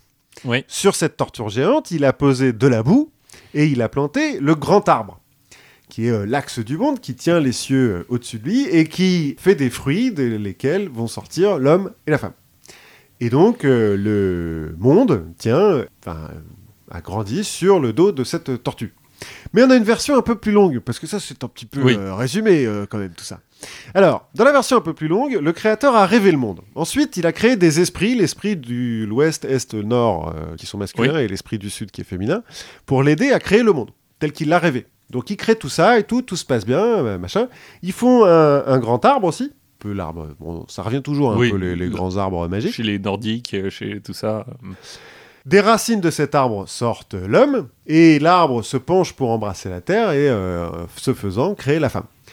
Et puis, bon, bah, les animaux sont créés au passage. parce Oui, que, euh, bon. bon, voilà. C'est moins important de savoir comment ils ont été créés, mais ils sont créés. Ouais, l'ornithorynque, euh, le... Le castor, Le pangolin, tout la ça. poule d'eau, tout ça. Bon. Tout ça se passe bien jusqu'à ce que euh, les humains. le cordyceps. Je sais même plus à quoi ça ressemble un cordyceps. Tu sais, c'est le, le champignon qui pousse dans Ah les... oui, oui, c'est ça. qui, qui pousse dans les fourmis. Mais, bah voilà, pareil, tout pareil. Mais donc, tout se passe bien jusqu'à ce que les humains découvrent qu'il y a un ours géant nu, Bah, y a pas de poils, quoi. Ah, parce que oui. des- Oui, non, mais sans poils. Qui a une dent magique qui donne des pouvoirs magiques. Donc, donc les humains se mettent à faire la guerre entre eux pour récupérer la dent magique de l'ours euh, géant nu. Ils l'ont battu l'ours déjà ou pas? Ouais, a priori, il est déjà mort. Ok. Bon, et donc ils se battent pour la dent, quoi. Le créateur, voyant ça, pas très content, il va euh, dépêcher sur Terre Nanapouche, qui est un peu son esprit, euh, Mhm. euh, bon, son servant, quoi. Nanapouche arrive, donne aux hommes le tabac et la pipe, et les hommes arrêtent de se faire la guerre. Mais, comme ils ont fait la guerre, ça a attiré l'attention d'autres esprits, notamment un crapaud géant et un serpent géant, qui sont des esprits aussi, machin, qui se battent eux-mêmes pour récupérer euh, la, la dent, dent. euh, magique La de dent de. bah, parce qu'un crapaud contre. un- un- même un crapaud géant, j'imagine, contre un ours. Ça fait pas le poids. Mais bon. Donc, le crapaud commence par gagner parce qu'en fait, il arrive à bouffer la dent et le serpent. Sauf qu'en fait, le serpent n'est pas mort et Il- va euh, manger de l'intérieur. manger de l'intérieur et va sortir par le flanc du crapaud. Or, il se trouve que le crapaud géant était le contrôleur de l'eau. Oui. Enfin, régnait sur l'eau. Et donc, comme il a un trou dans son flanc, bah, l'eau se déverse et là, à nouveau, déluge. Bah, Ouais. Comme chez toutes les civilisations, à un moment, il y a un déluge. Il y a un moment, il y a un déluge. Donc là, déluge. Nana Pouche, voyant ça, va se réfugier en haut d'une montagne en emportant avec lui tous les animaux qu'il peut trouver. C'est un peu Noé, quoi. Et puis une fois qu'il est arrivé en haut de la montagne, il va chanter pour arrêter euh, le déluge. Bon, c'est un peu magique et tout, Oui. euh, voilà. Et puis, euh, bah, il n'y a plus que de l'eau. Et donc il va demander un volontaire aux animaux pour porter euh, les, les autres animaux, euh, pour porter la nouvelle terre. Et là, la tortue se dit, moi je peux le faire. parce que C'est moi, mon je moment. flotte, je peux le faire. Allez, vas-y, je suis chaud. Allez, maintenant c'est à moi. Voilà, Nana Pouche, il dit à la tortue, super, euh, c'est bien. Maintenant, il faudra me récupérer de la terre qui est en bas, enfin sous l'eau, parce qu'on a besoin de la terre primordiale, quoi. Donc il y a plusieurs animaux qui vont essayer, le castor, il va se noyer, il y a une espèce de poule d'eau qui va se noyer, puis finalement, c'est le rat musqué qui va réussir à, à récupérer de la terre, que Nana Pouche va mettre sur le dos de la tortue pour euh, bah, recréer euh, le monde. Sauf qu'il se dit, bon, la tortue, ça doit être une tortue géante, c'est quand même pas énorme. Donc Oui. il, il se met à chanter pour qu'elle grandisse, et puis tous les animaux montent euh, sur le dos de la tortue. Et pour savoir euh, à quel point ça a réussi, son sort d'élargissement de la tortue, il dit, euh, il envoie des animaux pour essayer de trouver les bords euh, De de, la de tortue. la tortue. Alors d'abord, c'est l'ours qui part et qui revient au bout de deux jours. Il dit, bon, euh, il faut encore que ça grandisse, hein, donc Ouais, chante. continue à chanter. Ensuite, le cerf, il va et revient au bout de deux semaines. C'est déjà pas mal, mais euh, bon, on est beaucoup euh, quand même. Et puis les humains, on sait comment ça se passe, hein, se reproduit comme des lapins. euh, donc Dans trois jours, on a Tokyo. bon. voilà. Donc il en faut un petit peu plus. Il envoie le loup, et là, le loup ne revient jamais. Et euh, c'est à cause de ça que les loups euh, hurlent à la lune, c'est pour rappeler leur ancêtre, qui s'est Ah. perdu euh, sur le dos de la tortue géante qui tient le monde, puisqu'elle est devenue trop grande. Et donc voilà, c'est c'est le, le- C'est le- très poétique. C'est une, une belle histoire de la création du monde qui donc vit sur le dos d'une tortue. Et pourquoi sur le dos d'une tortue? Parce que la tortue, c'est dans ces cultures-là, mais un peu partout, un, un symbole de longévité, parce que ça, ça vit Oui. quand même ultra vieux, une tortue, hein, et de persévérance, et donc de sagesse. Et donc, euh, on a tout intérêt à ce que notre monde vive vieux, persévère et soit sage. Et donc, on ne mange pas de tortue. On évite de manger de la tortue. En Europe, euh, c'est euh, le lièvre et la tortue. C'est un petit peu moins euh, Oui. poétique. Et... En Australie, le- la chasse à la tortue est interdite, sauf pour les aborigènes, Ah, parce qu'ils doivent avoir un. parce qu'ils ont droit, parce que c'est traditionnel. Voilà. Oui, peut-être. Alors, j'ai pas trouvé chez les Indoorigènes, chez les, Les aborigènes chez les Aborigènes, merci. La tortue porte pas le monde en tout cas. Non, Parce que, euh, mais je crois que chez les Maoris, euh, c'est une baleine. Ah oui, il y a, il y a- alors il y a des tortues mondes, il y a des éléphants mondes donc qui portent euh, Oui. le monde, et puis il y a des poissons mondes. Oui. Effectivement. Bah, en plus quand on regarde la, la forme de la Nouvelle-Zélande, ça ressemble quand même à un poisson. Oui, c'est vrai. Euh, donc euh, je crois que chez les Maoris, c'est c'est plutôt une baleine qui s'est échouée, transformée en terre. Enfin, Oh, c'est possible. Il y en a plein d'autres. On Oui. pourra en faire d'autres, des histoires de, de création du monde comme ça, parce qu'il y en a plein qui sont assez marrantes. Mais pour le moment, on n'a plus le temps. Non, Il est temps de vous laisser. Voilà. Jusqu'à la prochaine fois. Et en attendant, écrivez-nous, continuez à parler de la confiture, ça nous fait hyper plaisir. Likez, euh, mettez-nous des mettez notes. 5 étoiles ou Si vous avez 12, des euh, idées, euh, vous nous les envoyez. On, on essaiera de voir si on peut les traiter. Et en attendant, bah, amusez-vous bien. Ouais, à la prochaine fois. À la prochaine fois.